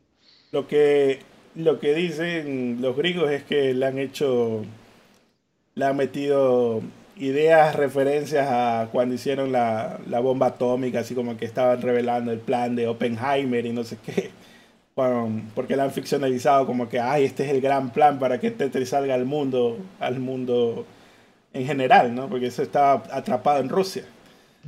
Entonces, bueno, ya ahí vamos a ver qué tal. Porque igual va a estar entretenido, así que la mayoría nadie tiene Apple TV y lo que van a hacer es ver la pirata. está bien, está bien. En, ¿Cómo se llama? En Cuevana. Bueno, con, coméntame, ¿qué se siente estar más allá que acá? Ahora que has cruzado la barrera. Ya pasé la mitad de mi vida, dices. no me desees tanta, tanto cariño. ¿eh? Este bien. Este bien. Bueno, yo, yo planeo vivir igual que mi papá, 75 por ahí. Ojalá se cumpla. Está bien. Está bien. 75 años jugando God of War. Así es, cuando ya por fin lleguen a la mitología sudamericana y podré morir en paz ahí. Está bien, está bien. Que te fuiste con las cariñosas ayer, preguntaban. ¿Ayer que fue domingo? no, pues era domingo de carnaval, pues y ya mi, mi, mi, familia me hizo el 2 por 1 ahí. Dijo... La, las negras. ¿Cómo? no, no. Las morochas. Las morochas le hizo 2 por 1 no ese 2 por 1 sino el 2 por 1 de Domingo de Carnaval y ya de una vez aquí te cantamos el feliz cumple. Y gente, bueno, bueno, bueno, bueno. Yo, quería, yo quería regresarme pronto, sí, a las 7. Y mi papá era como que, ¿por qué cómo te vas a ir? Estamos reunidos por ti. Y así, bueno, ya, ok, me quedo, me quedo. Está bien. Mm. Está bueno, está bueno. Así es, con mamá Coulomb y, papá Coulomb le hicieron tremenda fiesta. Un cafecito nomás me, me, hicieron. Yo también pedí solo un cafecito. Dije, ah, un cafecito nomás. Excelente. Bueno, y coméntame, ¿por qué, ¿por qué odias a Ant-Man? Ya, ya no te gusta Marvel, le están diciendo la gente. bueno, pero ¿ya viste tu Ant-Man o no? Sí, sí, ya la vi. Pero a ver, ¿Es, ¿Es mejor que las anteriores Ant-Man o no?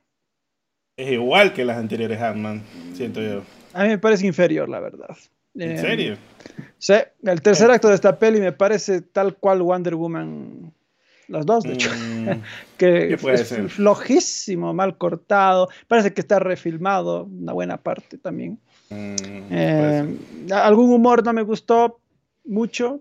Eh, no sé para qué le pusieron esta pelea a Bill Murray. Ah, sí, un cameo así, what?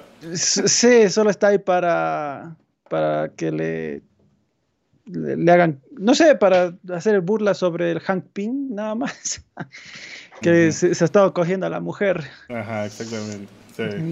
solo para eso, nada más. Bueno, ok. Eh, Desperdiciado completamente. Sí, siento que el propio Ant-Man en su peli no brilló mucho, el protagonista, y la Wasp, o sea, la man también está ahí. Mm, algo, algo hace, pero limitado, no tiene escenas concretas nada más. Más es la peli sobre la hija.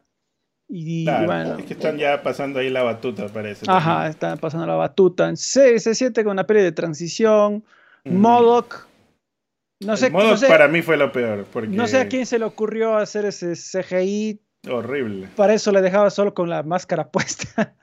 sí, a ver, pero había dos opciones. No le deformabas la cara y le ponías solo la cabeza flotante.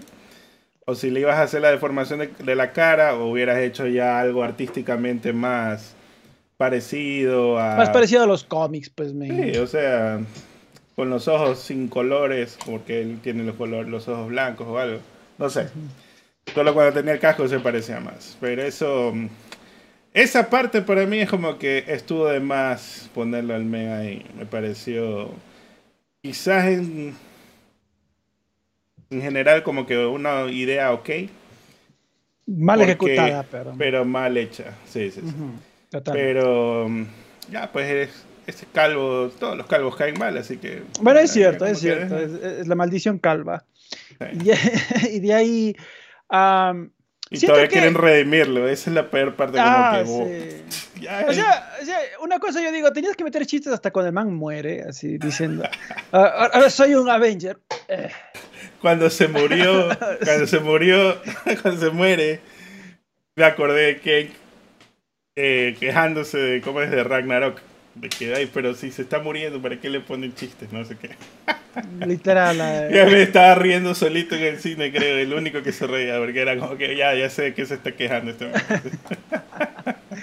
Bueno, uh, de algunas ideas que me hubiera gustado que le desarrollen más creativamente. Ponte lo de las hormigas. Yo, yo ya sabía que iban a aparecer por las hormigas cuando se enfocaron un poco en ellas, cuando estaban pasando Reino Quantum.